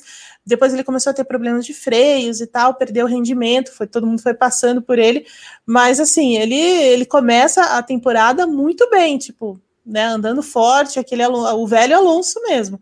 Agora o Vettel não, o Vettel é totalmente é, a linha contrária. Daqui a pouco falaremos da Bandeirantes, informações sobre o desempenho da Bandeirantes ao longo do final de semana e sobre quem não conseguiu acompanhar a corrida pela Bandeirantes. É, grande prêmio debate, por favor, aqui, o Berton. Isso. Eu quero a pergunta na tela, Berton. Nós temos? Não temos? Pergunta de Berton. Vettel lembra o desempenho de Villeneuve nos últimos anos de Fórmula 1? Evelyn Guimarães, que é um pouquinho mais antiga e acompanhou a carreira do Villeneuve desde os tempos de Indy. É, porque a gente é de uma outra geração, Evelyn. A gente acompanhou o Villeneuve na Indy em 94, 95, a estreia dele em 96, que ele quase ganhou. Foi campeão Sim. em 97, depois é. Lembra a carreira? Lembra, lembra, lembra, lembra. Só que eu acho que o Vettel é um pouco pior, porque o Vettel é quatro vezes campeão do ah. mundo. Né? Então, assim, ele não pode fazer essas coisas. Né? O, o, o Villeneuve, ok, né? Ele foi campeão e tal, mas depois a carreira dele teve uns desvios e tudo mais. Mas o Vettel não, cara. O Vettel é o cara. É, é como eu falei, sabe? Quatro títulos mundiais, é o, é o terceiro homem que mais venceu na Fórmula 1. E o cara faz essas coisas de, pô, mais epping na pista? Não dá. Então, assim, lembra, mas ele tá um pouco pior. Bom, então lembra, ele está pior que o Villeneuve e faz coisas de Mazepin. Gostei do comentário. Vai, vai render frutos nos próximos dias no nosso pós-paddock. Gabriel Curti, eu quero um comentário incisivo como esse. É, eu, eu tava pronto para dizer que não, é um pouco de exagero e tal, mas a Eve me convenceu. É, olhando por esse prisma do tamanho da derrocada de um tetracampeão para fazer as coisas que ele tem feito na, na, na pista, eu acho que dá para comparar. Inclusive, dá para comparar também a perda capilar dos dois. É, é, é, importante dizer que nos últimos anos de Fórmula 1, Villeneuve também começou a apresentar uma perda capilar significativa, como a que Vettel vem apresentando. É, mas, assim, o, o, o, Vettel caiu demais, muito, muito mesmo. Assim, é esse Vettel que a gente viu no ano passado e, tá, vem, e viu nessa primeira etapa é, ele parece ele parece quase que em, fora de sintonia, assim, meio rodando no lugar errado. É, eu, eu só, só espero que não tenha um Kubica esperando uma chance como, como tinha na BMW, na Sauber, quando o Villeneuve estava lá. Aliás, o, a questão capilar incomoda tanto o Vettel que, se vocês não repararam até agora, na abertura da, da vinheta da Fórmula 1, o Vettel é o único que aparece de boné dentre os 20 pilotos. Reparem nisso. Tudo bem. Escuta, olha, nós estamos aqui avançando no nosso programa e eu quero falar nesse momento dos estreantes, tá? Yuki Tsunoda e Nikita Mazepin chamaram a atenção por motivos diferentes durante o GP do Bahrein. O japonês da AlphaTauri promoveu boas batalhas ao longo da prova e terminou na nona colocação, tornando-se o primeiro piloto a pontuar em uma corrida de estreia desde Stoffel Van Dorn em 2016. Yuki também relatou a emoção por disputar a posição com o Fernando Alonso, ídolo do seu pai, o Tsunodão. Já Nikita Mazepin promoveu um show de rodadas durante os, os treinos livres, a classificação. Durou menos de quatro, quatro curvas na corrida, na sua estreia da Fórmula 1, E aí foi perguntado: e aí o que aconteceu? O meu pai deixa. O meu pai tá pagando. Não, comigo ninguém parte. Odeio ele, Evelyn. Pode Eu falar. também, Gabriel... Gui. É, não, não, mas tudo bem. Vai, Gabi. Gabriel, fale do, dos dois pilotos. Ah, é... Bom, em primeiro lugar, eu já vou, já vou me preparar aqui para ser gravemente ofendido nos comentários. Mas eu achei que a, a atuação do Tsunoda está sendo levemente superestimada. Hum, para não, dizer um, um, pouco mais do que isso. É, por quê? Por mais que eu acho que a AlphaTauri tenha mais culpa do que ele no fato dele ter caído no Q2, é porque uma coisa é você colocar o Gasly para andar de pneu médio e classificar para Q3, e outra coisa é você colocar o Tsunoda. Com a AlphaTauri, o Pérez não conseguiu com a Red Bull. O feito do Gasly foi gigante, assim, deu uma volta espetacular. O Tsunoda fez o normal, ele caiu no Q2 com aquele pneu. É, mas na corrida, o ritmo, o ritmo de corrida dele em si não foi tão bom assim. É, a primeira parte da corrida ele estava em 13 terceiro, em 14 ele foi ganhando rendimento conforme os instintos foram passando. No segundo e no terceiro ele teve um ritmo melhor.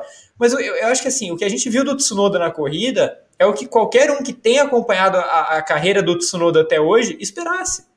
É, ele é um cara muito rápido. O Tsunoda é muito rápido e ele é muito agressivo. Ele vai fazer ultrapassagens legais. Ele é um cara que vai te dar entretenimento. Ele é um cara que vai divertir. É, mas eu não acho que ele seja consistente o bastante hoje, nesse momento, aos 20 anos, e com um ano só de Fórmula 2, eu não acho que ele seja consistente o bastante para a gente achar que ele vai andar ali sempre. Então, é, eu, eu, eu realmente acho que a corrida da AlphaTauri praticamente acabou quando o Gasly bateu no Ricardo na largada. A chance da AlphaTauri brigar pela quarta posição na corrida era o Gasly. Ele é um piloto pronto, ele é o líder da equipe. Teve um azar, bateu, quebrou a asa, ferrou o assoalho, voltou um minuto atrás. O Tsunoda chegar em nono é um resultado ok. Uma boa estreia, acho que uma estreia impressionante pelas manobras que ele fez é, mas é um pouco um pouco superestimado falar que o nono lugar é incrível e coisa e tal. É, deixa então até perguntar pelo gancho da sua avaliação. Quando o Ross Brown vem falar que ele é o melhor estreante em muito tempo, é, eu posso concluir que ele, na sua visão, está sendo exagerado?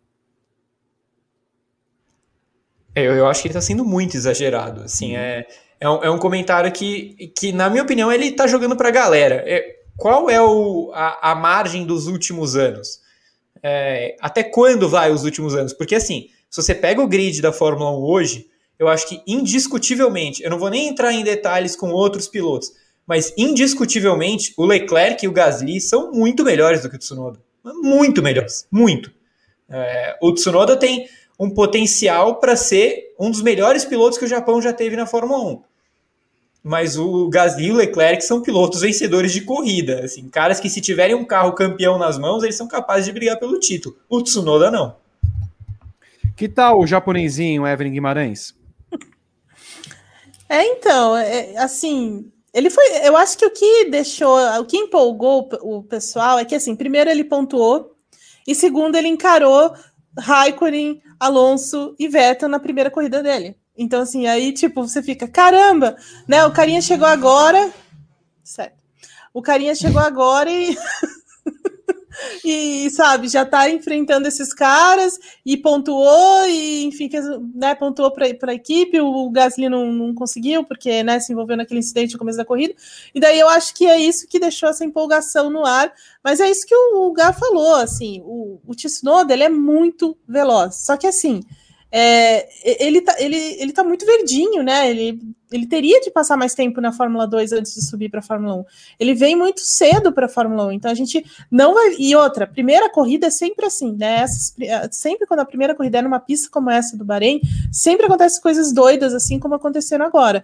E, e tem um pouco disso em, junto, né? Então, assim, não dá para também você se empolgar demais com, com isso nessa primeira corrida. Não vai acontecer sempre, né? Assim, quando a gente tiver uma corrida mais perto, perto do normal da Fórmula 1, aí sim a gente vai ver uma diferença grande entre o Gasly e ele. Né, teve a questão da classificação, sim, mas no, o que empolgou mesmo foi isso, né? Ele ter, ele ter tido essa chance, aproveitou, pontuou e ainda enfrentou esses caras, esses campeões todos e tal. Mas o assim, para mim ele ainda vai ter um período de maturação aí grande ainda na Fórmula 1 em que ele vai errar, em que ele vai ficar meio perdido aí em termos de ritmo e tudo mais, ainda que ele, que ele tenha nas mãos um foguetinho, né, que é a que é a AlphaTauri. Tá? Essa é a, a, grande, a grande sacada dele, é entrar nessa AlphaTauri com esse carro. Né? Então talvez isso, isso ajude. Acho que o Brown também deu uma enfeitada, assim, uma exageradinha e tal. Mas, de toda forma, é, dos três estreantes, ele é o mais, é, digamos, para mim é o melhor deles, assim, porque ele já já tá pegando mais mão do carro do que os outros. Mas, assim, os outros estão na Haas, né? Então tem que colocar isso na balança também. Só, só para arredondar o que a Eve disse, eu concordo. Eu acho o Tsunoda melhor do que o Mick Schumacher e o Mazepin. É, eu acho que ele, ele, por exemplo, ele não foi campeão da Fórmula 2 ano passado, poderia ter sido. Foi circunstancial, assim. Tinham quatro ou cinco pilotos que poderiam ter vencido o título. É, e eu acho que ele é um cara divertido de ver guiar. Eu realmente acho que o Tsunoda é um cara meio espetacular, assim. E acho isso muito legal de ver. É, mas é, é, é interessante a gente lembrar que antes de 2020, é, quem era para estar nesse carro era o Yuri Vips, não era o Tsunoda. Né? É, basicamente dá para dizer que a pandemia mudou a escalação da, da AlphaTauri esse ano. O, o, pla, o, planejamento foi repetir com o Vips o que eles fizeram com o Gasly. Ele teve um ano espetacular de Fórmula 3, em que ele brigou pelo título mesmo com a Hightech, que era uma equipe que não era tão boa assim na Fórmula 3 e o Vips disputou o título, a Red Bull identificou o potencial que ele tem, mandou ele para o Japão para fazer o mesmo caminho do Gasly, um ano de Super Fórmula para a sequência entrar na Fórmula 1. Só que ele não teve esse ano. O Vips praticamente não correu ano passado. É, a Super Fórmula foi uma bagunça, estava quase impossível entrar no Japão. Então o Vips passou o ano quase parado, fez uma ou duas corridas de Fórmula 2, fez uma ou duas corridas de Fórmula Regional, uma ou duas corridas de Super Fórmula. Então é, ele, ele ficou parado. E o Tsunoda furou a fila, porque o Kvyat ia sair de qualquer jeito. Então eu acho que tem que ir um pouco de, tem que ir com um pouco de calma, porque ele sequer era o primeiro na fila. Ele é muito bom piloto, ele é muito promissor. É, mas eu acho que talvez a gente esteja se empolgando demais. Nikita Mazepin, um assunto, ele é péssimo.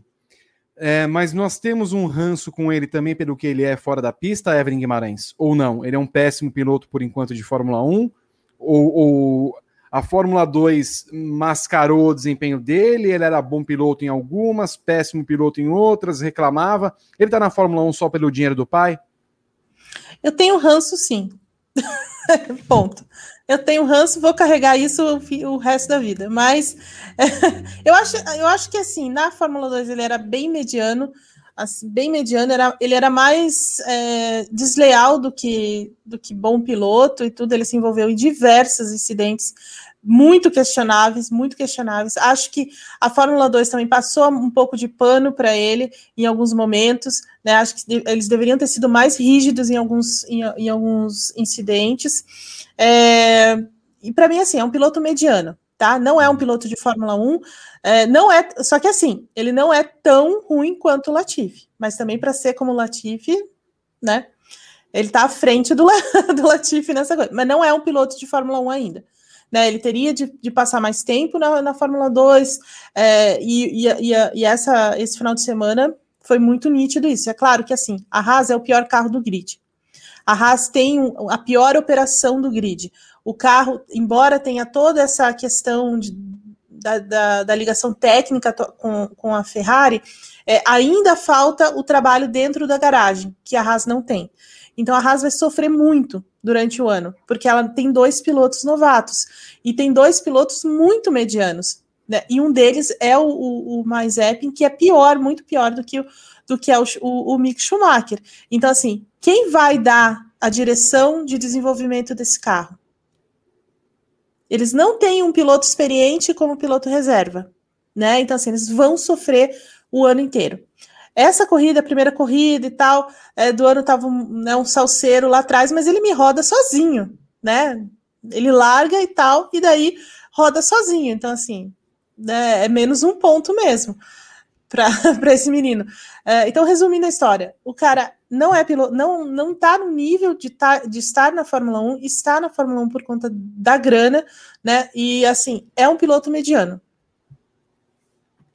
Muito bem. Gabriel. Concordo plenamente com a Eve. Assim, é, acho, acho o ranço é, super válido, inclusive apoio. É, e também acho um, um piloto para lá de mediano. Assim. É, se a gente pensar nos três pilotos mais pagantes do grid, é, ele é melhor que o Latifi e é pior que o Stroll. É, eu, eu, confesso que ele foi melhor na Fórmula 2 do que eu esperava é, em questão de resultados. Ele tinha algumas atuações interessantes, mas a Eve foi muito bem quando lembrou é, que ele teve atitudes muito questionáveis. Ele tinha atitudes questionáveis com a própria equipe, que ele mandava na equipe, na high-tech. É, os rádios dele eram grotescos. É, teve uma, uma corrida em que ele quase matou o Luca Giotto, companheiro de equipe dele. Assim, é, o Giotto deu muita sorte, porque o carro foi na, foi na Toscana, foi na Toscana ou na, Rússia? Na, na, foi na Toscana, não foi na... Eu acho que foi na... Foi na, na, Toscana, na Toscana teve alguma coisa, tenho certeza que não, teve. Não, teve, Sim, mas, eu, mas, acho, mas acho que foi na Rússia, que foi a corrida que terminou na volta 4. Hum, Lembra então que teve uma. é verdade. Né, é, acho que foi na Rússia. É, mas enfim, foi na Toscana e na Rússia ele se envolveu em dois acidentes muito pesados. É, e, e ele sempre sai é, como se ele não tivesse culpa. Ele não admite a culpa dele em incidentes em que ele é muito culpado. Né? Esse que eu estou falando, ele deu no meio do Guilto. A gente está vendo a imagem aí. Olha como o carro pega fogo. É, assim, Rússia, certeza. Foi na é Rússia, Rússia, né? Então, é, o Guilto deu muita sorte de sair desse carro rápido, porque ele pegou fogo instantaneamente. Então, foi um incidente muito perigoso. Eu achei que ele fosse ser suspenso e ele não foi. Então eu acho que ele chegou na Fórmula 1 meio que achando que ele está acima do bem e do mal. É, e o caso do assédio do ano passado é, corroboriza com isso, porque a Fórmula 1 não fez nada. A Fórmula 1 disse que se acontecer de novo, vai, vai agir. É, como assim acontecer de novo? Né? Nenhum cidadão pode fazer aquilo. Não é porque o cara é piloto de Fórmula 1 que ele pode fazer de novo. Então, é, enfim, é, eu acho que o, o, o Mazepin é, tem muito que melhorar em, em diversos aspectos comportamentais, é, também técnicos, é, e a gente viu isso na estreia dele. A estreia foi o acidente com o Giotto. É, a gente viu a estreia dele foi muito ruim, muito ruim. O cara conseguiu rodar duas vezes no Q1, sendo que uma delas ferrou todo mundo na última volta. E eu, eu, eu não me lembro de ter visto um acidente tão rápido com um novato é, estreando como foi o dele. Assim, do nada ele rodou e falou: ah, vou sair aqui da corrida e, e tchau. Até por uma estatística, foi a pior estreia, ou a estreia mais curta de um piloto desde 2002, quando Felipe Massa estreou. Ele acabou batendo na primeira volta. Ele e o Alan McNish, que hoje é, ele é diretor da Audi na Fórmula E, os dois acabaram tendo problemas na sua estreia, então, pior estreia em 19 anos de um piloto de Fórmula 1, ou pelo menos a estreia mais curta. Próximo assunto, segundo o meu roteiro, é um assunto que vai suscitar bastante questões. Fórmula 1 na Band. O GP do Bahrein também marcou o retorno da Bandeirantes como emissora da Fórmula 1 no Brasil após 41 anos. A, a cobertura começou ainda às nove e meia da manhã e durou após o pódio, com exibição das entrevistas pós-corrida dos pilotos e a análise dos comentaristas. A audiência teve picos de 6,1 pon é, pontos no, no Ibope e incomodou as concorrentes Record e SBT. Para isso, eu vou pegar uma mensagem que a Bandeirantes mandou hoje para a imprensa eles, na verdade, falam que a transmissão alcançou 6,4 no Ibope de São Paulo e 5,2 de média, com share de 11,2. Share é o número de televisões ligadas como um todo. Então, é, de todas as televisões que estavam ligadas naquele momento, 11% estavam ligadas na Bandeirantes. Diz a Bandeirantes que cresceu em 400% a sua audiência e que conquistou o terceiro lugar por 37 minutos. foi o que aconteceu segundo os números da Bandeirantes. A transmissão apresentou 800 ah, na, na, no portal da Band 870 mil páginas visitadas, 265 mil visitantes únicos, e ao longo do final, de, do final de semana, os conteúdos da Fórmula 1 no portal da Band tiveram 1,3 milhão de page views. Detalhe, parênteses, o mesmo número que o Grande Prêmio também teve nesse GP do Bahrein, que inclusive é a prova mais acessada da história do Grande Prêmio, nós, aqui Grande Prêmio, em todos os tempos. Mais de 1,3 milhão de acessos. Bandplay registrou 65% de novos usuários e até é, o final do domingo foram 23 mil novos cadastros. Faço esse parênteses para dar essa informação. É, o ponto mais criticado da extensa cobertura foram as, as diversas cutucadas disparadas contra a Globo ao longo do final de semana e que teve na figura do Nelson Piquet, que se referiu à Globo como Globo lixo. E o segundo ponto foi que grande parte do Brasil não conseguiu ver a corrida, sendo que grande parte usava a parabólica. Eu sei que a Evelyn Guimarães não assistiu a corrida pela Bandeirantes, então eu vou deixar um, por um momento você de lado, Evelyn, mas depois eu quero que você fale a respeito. Não fica assim. Vem, vem, vem, fazer um favor. Eu já trago você de volta. O Gabriel deve ter visto a corrida pela Bandeirantes, com, é, com, confirma? É, eu vi depois, né? Porque na hora eu tava fazendo cabine, então a TV tava no mudo. Uhum. É, mas vi depois e vi a cobertura pré e pós também. Bom, então eu queria que você fizesse uma análise da cobertura da Bandeirantes em comparação com a cobertura que víamos na Globo até então. Vamos lá. Primeiro, só fazer um registro sobre o Mazepin, para não deixar passar, é, para a gente, gente arredondar. O incidente na Rússia foi com o Matsushita 2019 e com o Giotto foi Toscana 2020. A, o Giotto na Rússia foi com o Aitken. Então, só para não ser injusto. Em 2019, ele bateu no Matsushita e tomou uma punição pesada em 2020 ele bateu com o Guioto na Toscana. Foi essa confusão que eu fiz. É, vamos lá. Eu acho que a transmissão da Band foi parecida com a da Globo na corrida em si. É, eu acho que se a gente tirasse é, a logo da Band e colocasse da Globo durante a corrida, eu acho que ficaria parecido. As pessoas são parecidas, ou quase as mesmas. É, quando tinha corrida no Sport TV era o Sérgio Maurício, então é, meio que repete a equipe com a Mariana. A Mariana Becker, espetacular. Eu acho que ela foi o ponto mais alto da transmissão da Band é, no pré e no pós-corrida. É, a Mariana Becker é muito boa repórter, né? Se ninguém tem dúvida. Eu acho que ela foi o ponto mais alto da transmissão. É, o pessoal gostou muito da narração do Sérgio Maurício, mas é uma coisa que ele já vem fazendo desde o Sport TV. Eu achei no mesmo tom, no mesmo jeito que ele, que ele narra sempre. É, os comentários bons também, acho que eu gosto muito do Giafone, principalmente. É, acho que ele é muito técnico e, e me agrada bastante. O, o Regi, estilo dele de sempre, muito conhecimento. É, agora, essa parte do globo lixo não, eu não posso deixar passar. Assim, é, isso me incomoda muito, Vitor, porque é, não é simplesmente provocar a emissora rival que perdeu os direitos de transmissão.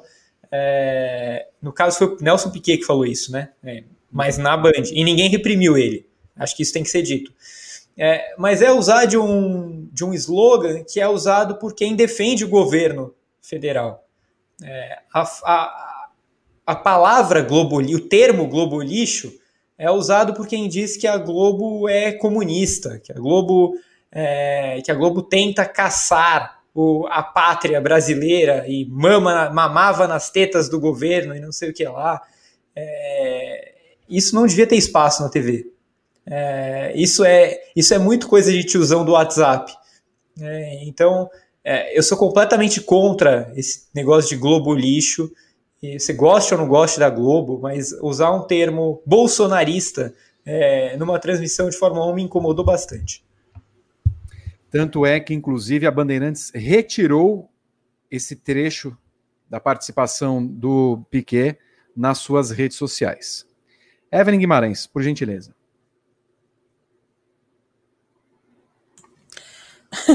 É, sobre o Globo Lixo ou sobre a transmissão? Transmissão em do... geral, se você puder. Se você tiver acompanhado ah, tá. e quiser falar, por gentileza, não, eu, somos ouvidos. Não, eu, eu acompanhei só o pré-corrida. e um pouquinho depois da corrida.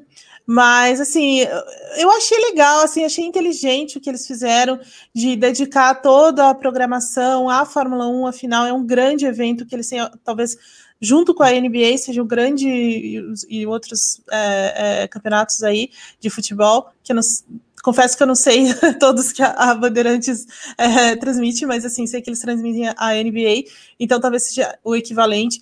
É, e é uma coisa que tem um apelo muito grande no Brasil, né? A Fórmula 1, pela história, enfim, a gente não precisa se alongar muito sobre isso, então, né, o apelo já é, se resolve. Foi, foi muito bom isso, dedicar tanto tempo à Fórmula 1, explicar tudo. É, e a Mariana, assim, ela foi espetacular mesmo, né? Ela usou todo o carisma que ela tem, é, o trânsito fácil que ela tem dentro do paddock, porque ela já está muitos anos fazendo isso, ela conhece todo mundo lá dentro, ela tem um jeito é, muito. É, de carisma mesmo, de tratar as coisas muito de forma muito leve e trazer as informações. Então, acho que foi muito legal isso, foi uma grande sacada deles. É, trazer o in-loco é, dessa forma, eu acho que a, a, a, Globo utilizava muito mal essa a, Mariana em alguns momentos, assim, que a, ela tinha tudo na mão ali e não conseguia fazer por conta da transmissão, da grade, enfim, da, da do estilo de programação da Globo. Ok, né? É, é o padrão Beleza, mas ali eles souberam usar isso. Souberam muito bem. Durante a corrida, como eu falei, eu, eu acabei acompanhando pelo, pelo streaming, então, porque eu também queria ter outra experiência com isso, então não posso dizer muito. Mas do pouco que eu vi, achei interessante também. Eu concordo com o Gá quando ele fala sobre o Felipe Giafone. Ele é muito técnico, ele conhece do que ele está falando, ele sabe né, do que ele está falando. O Reginaldo Leme também sem não, não, precisa é, falar demais, né? O cara tá fazendo isso há tanto tempo, enfim. É, mas assim, acho que eles deram uma boa, uma boa renovada no negócio, mas assim, eu acho que precisa é, ampliar um pouco mais, sabe? Dar mais voz para Mariana que está lá na pista é, durante a, a transmissão, e investir mais nisso, porque é o que no fim das contas a gente quer ver, né? Uh, sobre o Globo Lixo, eu não tenho assim nada acrescentado que o Gá já falou né, assim, mesmo, assim, não dá para aceitar hoje, no meio da pandemia, no meio de, de, tudo que nós estamos vivendo, um governo federal, um cara genocida lá, entendeu? Sem, sem o menor, sem a menor sensibilidade do que está acontecendo nesse momento, no, não tem como você apoiar esse governo, não tem como apoiar. Então, assim, é, não é nem, sabe, dizer que é de mau gosto, dizer que é molecagem, dizer que é isso e aquilo, é no mínimo você ignorar tudo que está acontecendo no país nesse momento. Então, é, desculpa esse desabafo, mas é, é, é, isso. Mas enquanto piloto, enquanto carreira na Fórmula 1, a gente respeita o Nelson Piquet, obviamente, é um, é um grande cara, um grande, uma grande figura para o esporte nacional, mas assim, esse, essa questão é muito delicada para ser tratada da forma que ela foi. Muito bem. E só para corroborar o que vocês estão falando, a presença do Nelson Piquet e de seu filho na transmissão da Bandeirantes ontem se deve muito mais pela amizade que anos foram, foi conquistada pelo Reginaldo Leme com o Nelson Piquet, e aí eu também não quero entrar a respeito da relação que se faz com o seu objeto de trabalho. Mas estava lá pela, pelos anos de amizade que Piquet e Reginaldo Leme tiveram e tem até hoje. É, sobre o Globo Lixo e sobre essas questões todas, eu imagino que lixo é quem apoia esse governo e basicamente é o que se refere a tudo isso. Como o Piquet e a família dele apoiam esse governo, eu acho que vocês entendem muito bem o que, que eu penso a respeito de qualquer um que apoie esse governo e sobre o que, o que é de definição lixo. E Vitor, é, é, eu, tô vendo, eu tô vendo muita gente falando que, ah, não, mas esse, esse esse, esse termo globolixo já existe há muitos anos, desde o tempo do PT, os petistas falam isso. Tudo bem, é, o fato é que hoje, quem chama de globolixo, a gente sabe quem é, é só isso que a gente está falando. Exatamente. Então, assim, é, já se sabia até porque várias vezes, várias vezes, inclusive, antes da, da, da transmissão desse domingo, o Nelson Piquet ficou colocando videozinhos é, contra o Galvão, falando mal do Galvão. Se ele tem alguma coisa contra o Galvão, resolve com o Galvão. E a Bandeirantes, inclusive, sabia a respeito disso, então sabia o que poderia ter na sua transmissão ao longo do domingo. Acho que, como vocês falaram, a transmissão da Bandeirantes foi impecável no jeito que ela resolveu tratar a Fórmula 1 como um produto, desde o primeiro momento na manhã até o final da transmissão, fazendo seus comentários, dando um destaque especial para a Fórmula 1 como um produto de um carro-chefe espetacular. Mas acho que é desnecessário levar um piloto que sabia que poderia trazer esse tipo de coisa numa transmissão como essa. Tanto é, tanto é que a Bandeirantes retirou esse trecho porque não valia a pena é, entrar nessa seara numa é, briga com uma emissora, numa concorrente, das quais as pessoas que faziam parte dela estavam lá até lá, no máximo um ano atrás, quando o Reginaldo foi mandado embora no final é, de 2019. Então também é um pouquinho. É, é, falta de capricho em alguns momentos em você lidar com uma situação dessa a respeito de uma concorrente e das pessoas que trabalharam lá, que estavam até lá até pouco tempo. Evelyn, me fala, você que acompanhou então a transmissão da F1 TV, como foi essa transmissão para você? Foi ótima, assim, ótima. Eu gostei bastante. Ela tem muita informação, é, sabe? Tudo que você precisa saber tá ali, é, estratégias, pneus, tempo. Você pode assistir, colocar em várias telas, pode é, ver do, do carro que você é, quer, né? Pode colocar no carro do Verstappen, do Hamilton, do Alonso, do Vettel. É, tem várias, é, várias opções para você fazer isso. Assim, eu gostei demais. Não deu tem nenhum problema, não travou, não teve nenhuma questão relacionada a isso. Foi fácil desde tem o pré-corrida, é, então desde de, uma hora antes, eu acho, da corrida, se não me engano, eles já estavam lá trazendo informações, entrevistando os pilotos, enfim, é uma cobertura muito ampla. É, ainda não é uma cobertura com a narração em português, eu acho que talvez esse seja o único senão dessa é, do streaming nesse momento, porque o F1 TV vai ter a, a, a, narração em português a partir do GP de Portugal, então vai ser pouquíssimo tempo. E para mim esse seria só o único senão dessa, dessa, desse início de streaming, porque é, nem todo mundo consegue acompanhar inglês, enfim, tem toda essa questão. É, é, não, não é a nossa língua, basicamente é isso. Então, mas de fato, assim, to, toda a informação está ali disponível. Tudo que você quiser está disponível, ele não tem problema, não trava, não acontece nada. Então, assim, é, eu gostei bastante, fiquei bem, é, fiquei bem satisfeita. Houve um, um, determinado momento, né, Gá, que o, uh, o pessoal aqui no Brasil estava com dificuldade para assinar é, a F1 TV Pro, mas parece que os problemas foram de certa forma resolvidos. Em algum momento você chegou a acompanhar essa transmissão? Eu não consegui acompanhar, é, porque estava fazendo o cabine GP e aí só, só consegui ver depois é, o que tinha lá disponível, né? É, mas assim, é impressionante a quantidade de dados que, que eles têm.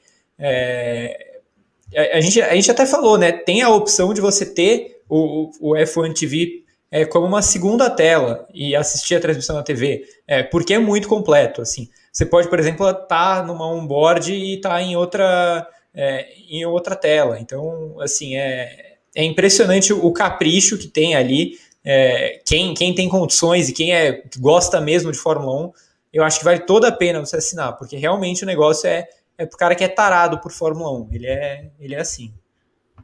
Muito bem. E se você está no nosso chat do YouTube ou da Twitch falando assim, ah, não sei o que ela mais falem de política, não ela mais. Como diria, é, ah, porque o concorrente não fala de, de, disso daí. Isso não é um problema nosso, é um problema do concorrente. E se você não quiser acompanhar o nosso canal, como diria a filósofa Camila de Lucas, beijinhos. Beijinhos. Rodrigo Berton. Posso dar dois dedinhos sobre esse assunto? Dois dedos só. Só dois dedinhos, rapidinho.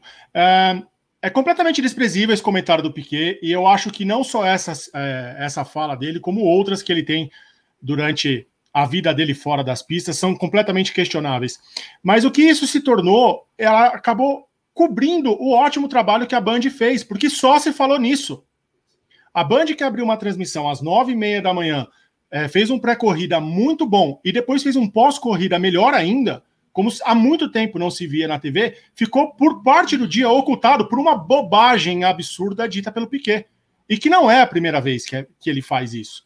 Então eu acho que ele quer ser muito protagonista em cima desse, desse perfil de raiz e Nutella, que é, também é uma outra grande bobagem de rede social, que ele acaba se perdendo um pouco. Essa é, uma coisa, eu vou, não vou saber quem foi que falou ontem é, no Twitter do Grande Prêmio, que grande parte da, da educação é não falar tudo o que pensa. Então, acho que falta isso um pouco para o Piquet, que é um baita, foi um baita piloto. A história dele como piloto é inegável, um gênio das pistas, mas um, um cidadão muito mal educado. Muito bem. Temos questões a trazer do nosso público, Berton? Temos superchats.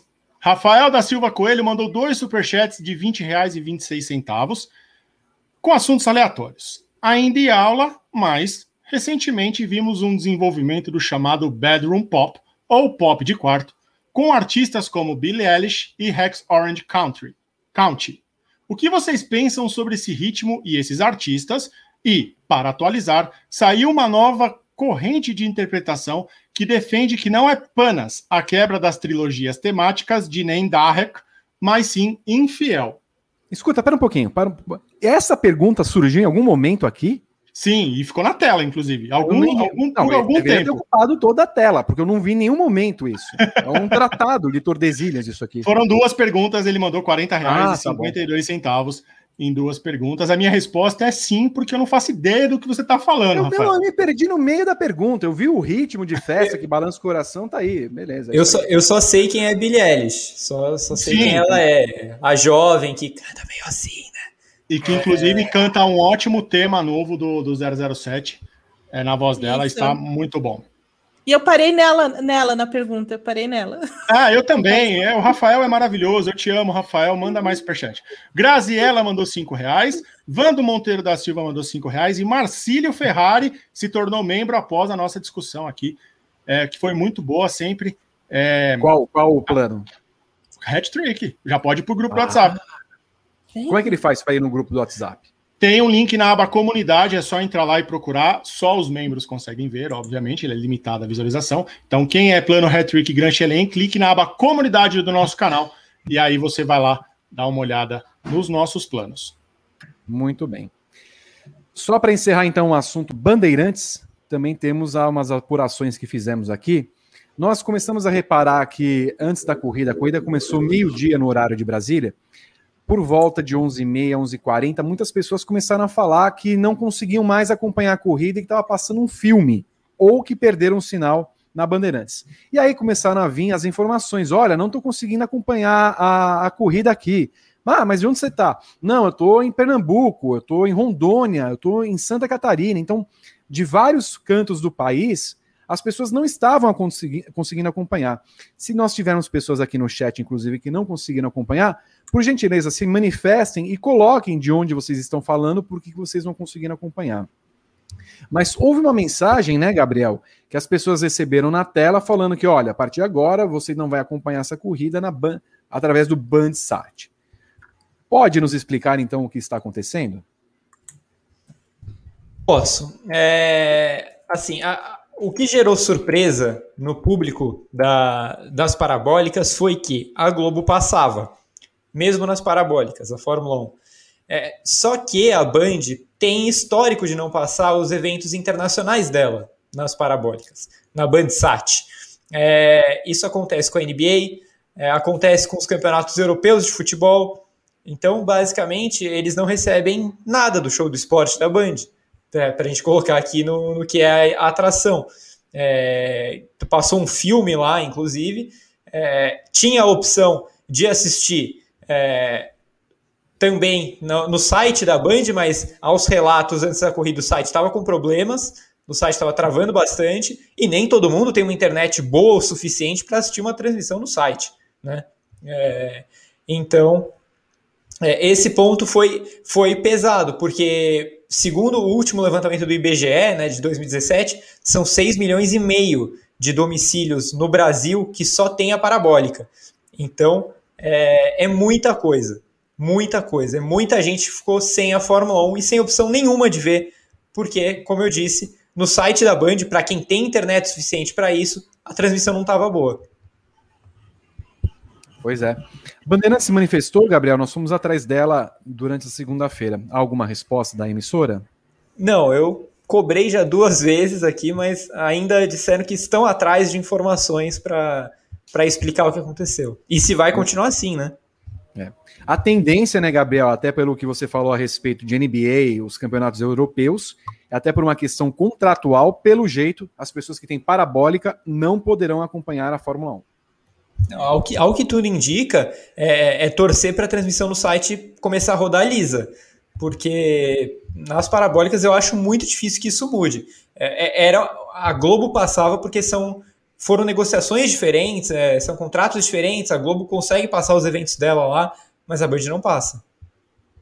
Muito bem. Então a próxima etapa do campeonato, o GP da Emília Romanha, provavelmente não vai passar nas parabólicas, e até uma questão técnica, né? Quando vier o 5G aqui para o Brasil, a mesma faixa que ocupa o 5G em hertz, todas essas questões técnicas, é ocupada pela parabólica. Então, haverá também um problema a ser resolvido pela Anatel, pelas, pelas organizações e instituições que cuidam dessa questão, para que ou haja uma modificação né, da frequência da parabólica ou haja uma migração e, e, e conversão de 5, 5G parabólica, que eu realmente, tecnicamente, não entendo como faz, mas que vai ser um problema por, por enquanto para essas 6 milhões e meio de pessoas que acompanham a transmissão da televisão no geral via parabólica no Brasil. Muito bem. Evelyn Guimarães, algo mais que você tem a destacar nesse programa? Não, assim, acho que, aliás, assim, eu acho que a, a Fórmula 1 mudou de casa e tudo mais, é, e, e, é legal dar esse, essa renovada, sabe? Acho que é, vai perder um pouquinho a audiência, porque a gente sabe que a audiência da Globo é muito grande em função de outras situações também que eles proporcionam mais, mais mídia para a Fórmula 1 e etc. Mas eu tenho a, a sensação que a Band vai trazer trazer um, vai tratar melhor esse produto da Fórmula 1 no Brasil. É, é, importante continuar na TV aberta, então isso foi um ganho, porque o ano passado a gente passou boa parte do ano tentando entender o que ia acontecer com a Fórmula 1 no Brasil, não só em termos é, de vai ter GP do Brasil, não vai, aonde vai ser esse GP do Brasil, vai ser em São Paulo, vai ser no Rio de Janeiro, enfim. E, e aí veio essa questão da transmissão de TV e a Fórmula 1 aí foi para saiu da Globo, foi para e aí acabou indo para a Band de novo. Então assim, foi importante isso, é importante a Fórmula 1 continuar na TV aberta e, e a Band dar esse tratamento que ela merece, aproveitando esse apelo de novo que tem no Brasil, as pessoas gostam, as pessoas vão assistir. Então assim, é, fiquei, acho que é, é uma coisa interessante para esse ano, um ano que assim, e a, e a Band dá muita sorte de que é uma temporada que promete ser muito, muito disputada né? Muito bem. O Francisco Werther, vocês poderiam falar da Fórmula 2. Falamos já da Fórmula 2, né, Gabriel? No nosso Paddock Plus. Eu, ac eu acabei, não... acabei de responder no chat, inclusive. É, foi hoje de tarde, na Twitch, toda segunda-feira, três da tarde. Tudo que não for Fórmula 1 vai estar no Paddock Plus. Então hoje a gente teve meia hora de Fórmula 2 quase meia hora de MotoGP e falamos um pouquinho de NASCAR porque a corrida não tinha acontecido ainda. Mas todas as categorias que não se chamarem Fórmula 1, a gente vai tratar no Paddock Plus, todas mesmo, tá? Muito bem. Para você seguir a nossa Twitch, twitch.tv barra grande prêmio, tá lá o vídeo que o Gabriel falou, você pode acompanhar a gravação e tudo o que eles falaram a respeito de MotoGP, Fórmula 2, NASCAR no barro e muito mais, tá bom? Bom, olha só, Estamos quase no encerramento do nosso programa. Eu quero agradecer a alta audiência que tivemos ao longo desse Paddock GP. O primeiro que analisa a Fórmula 1 depois de uma corrida. Na semana que vem teremos, claro, mais uma edição às 19 horas do Paddock GP. O Rodrigo Berton veio à tela para falar alguma coisa para ler o último superchat do dia, do Rafael da Silva Coelho, R$ 20,26, um, um após o fim da aula, para celebrar o aniversário de Kleber Machado. Um beijo, feliz aniversário, Kleber Machado. Você sabe que a, a Racing Point só virou Aston Martin porque os direitos de transmissão foram para a Band, né? Porque se ficasse na Globo, ela ia continuar chamando só para o Kleber chamar ela de Racing. Racing. Ou Force India. Muito bem. Não sei o que você está falando, Evelyn. Só você, você desmutar. ou, ou só Force. Porque ele, dá, ele deu esse apelido, é mais carinhoso, né, H? É um carinho. Sim, é, é, fofinho, é fofinho, é fofinho. Só para dar, uma, é. só dar uma informação aqui do plantão do Paddock GP, a corrida da NASCAR terminou durante o programa, a vitória de Joey Logano lá na, no Barral do no Lamaçal. Sete vitoriosos em sete corridas. Muito bem. Nós temos então mais um membro. Leonardo Machado virou o nosso membro. Que qual é o plano, Rodrigo Berton? Hat-trick também. Ah, então vá lá na nossa aba comunidade, terá o link para entrar no nosso grupo no WhatsApp, fazer parte daquele grupo nefasto, comandado pelo nefasto chefe mais adorável, amo Gabriel Azevedo e grande elenco. Pessoal, estamos encerrando mais uma edição do Paddock GP. Quero agradecer demais a sua presença nas duas redes, tanto Twitch quanto YouTube, chamando atenção pelos conteúdos que o Grande Prêmio vai apresentar ao longo da semana. Quinta-feira nós teremos Padocast para falar a respeito da briga Mercedes e Red Bull. É isso, não é mesmo, meninos? Ou eu, tô, eu estou equivocado? É isso mesmo, né? Confi confirmadíssimo. Confirmadíssimo. As, as, estratégias entre Mercedes e Red Bull no GP do Bahrein e uma matéria especial que também vai ao ar na quinta-feira. É, ao longo da semana nós teremos lives na Twitch, sendo que nessa terça-feira, Giro BR, com a apresentação de Fernando Silva, traz Guilherme Samaia, um ganho estético na sua tela. Certamente você vai gostar da entrevista que faremos com o piloto brasileiro. Quarta-feira, TTGP. Na quinta-feira, teremos WGP com Evelyn Guimarães e Juliana Tesser. Na sexta-feira, vem aí comigo para falar a respeito do final de semana que vem logo lá, tá bom?